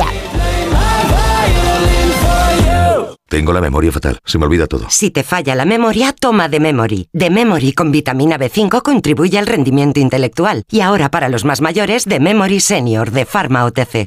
Si elegir es ahorrar for you, ahorra todas las semanas con los productos marca Carrefour. Como con las pizzas refrigeradas Carrefour de jamón y queso, carbonara o barbacoa a 1,85€. Hasta el 11 de febrero en hipermercados, market, web y app. Carrefour, aquí poder elegir es poder ahorrar. ¿Cansado? Revital. Tomando Revital por las mañanas recuperas tu energía, porque Revital contiene ginseng para cargarte las pilas y vitamina C para reducir el cansancio. Revital, de Pharma OTC. A ver esa foto, decid patata. ¡Hijolusa! En el supermercado, dale la vuelta al envase y encuentra nuestra marca para garantizarte una gran calidad en tu mesa. Patatas Hijolusa. Amamos las patatas. Empresa colaboradora del Plan 2030 de apoyo al deporte de base. Solo los más rápidos disfrutarán de ofertas increíbles en el corte inglés, en una selección de calzado y textil de las marcas Puma, Under Armour y Bull Paddle. Hasta un 60% de descuento. Y hasta un 50% en Nike, Adidas. Así son las ofertas límite en el corte inglés. Hasta el 11 de febrero en tienda web app.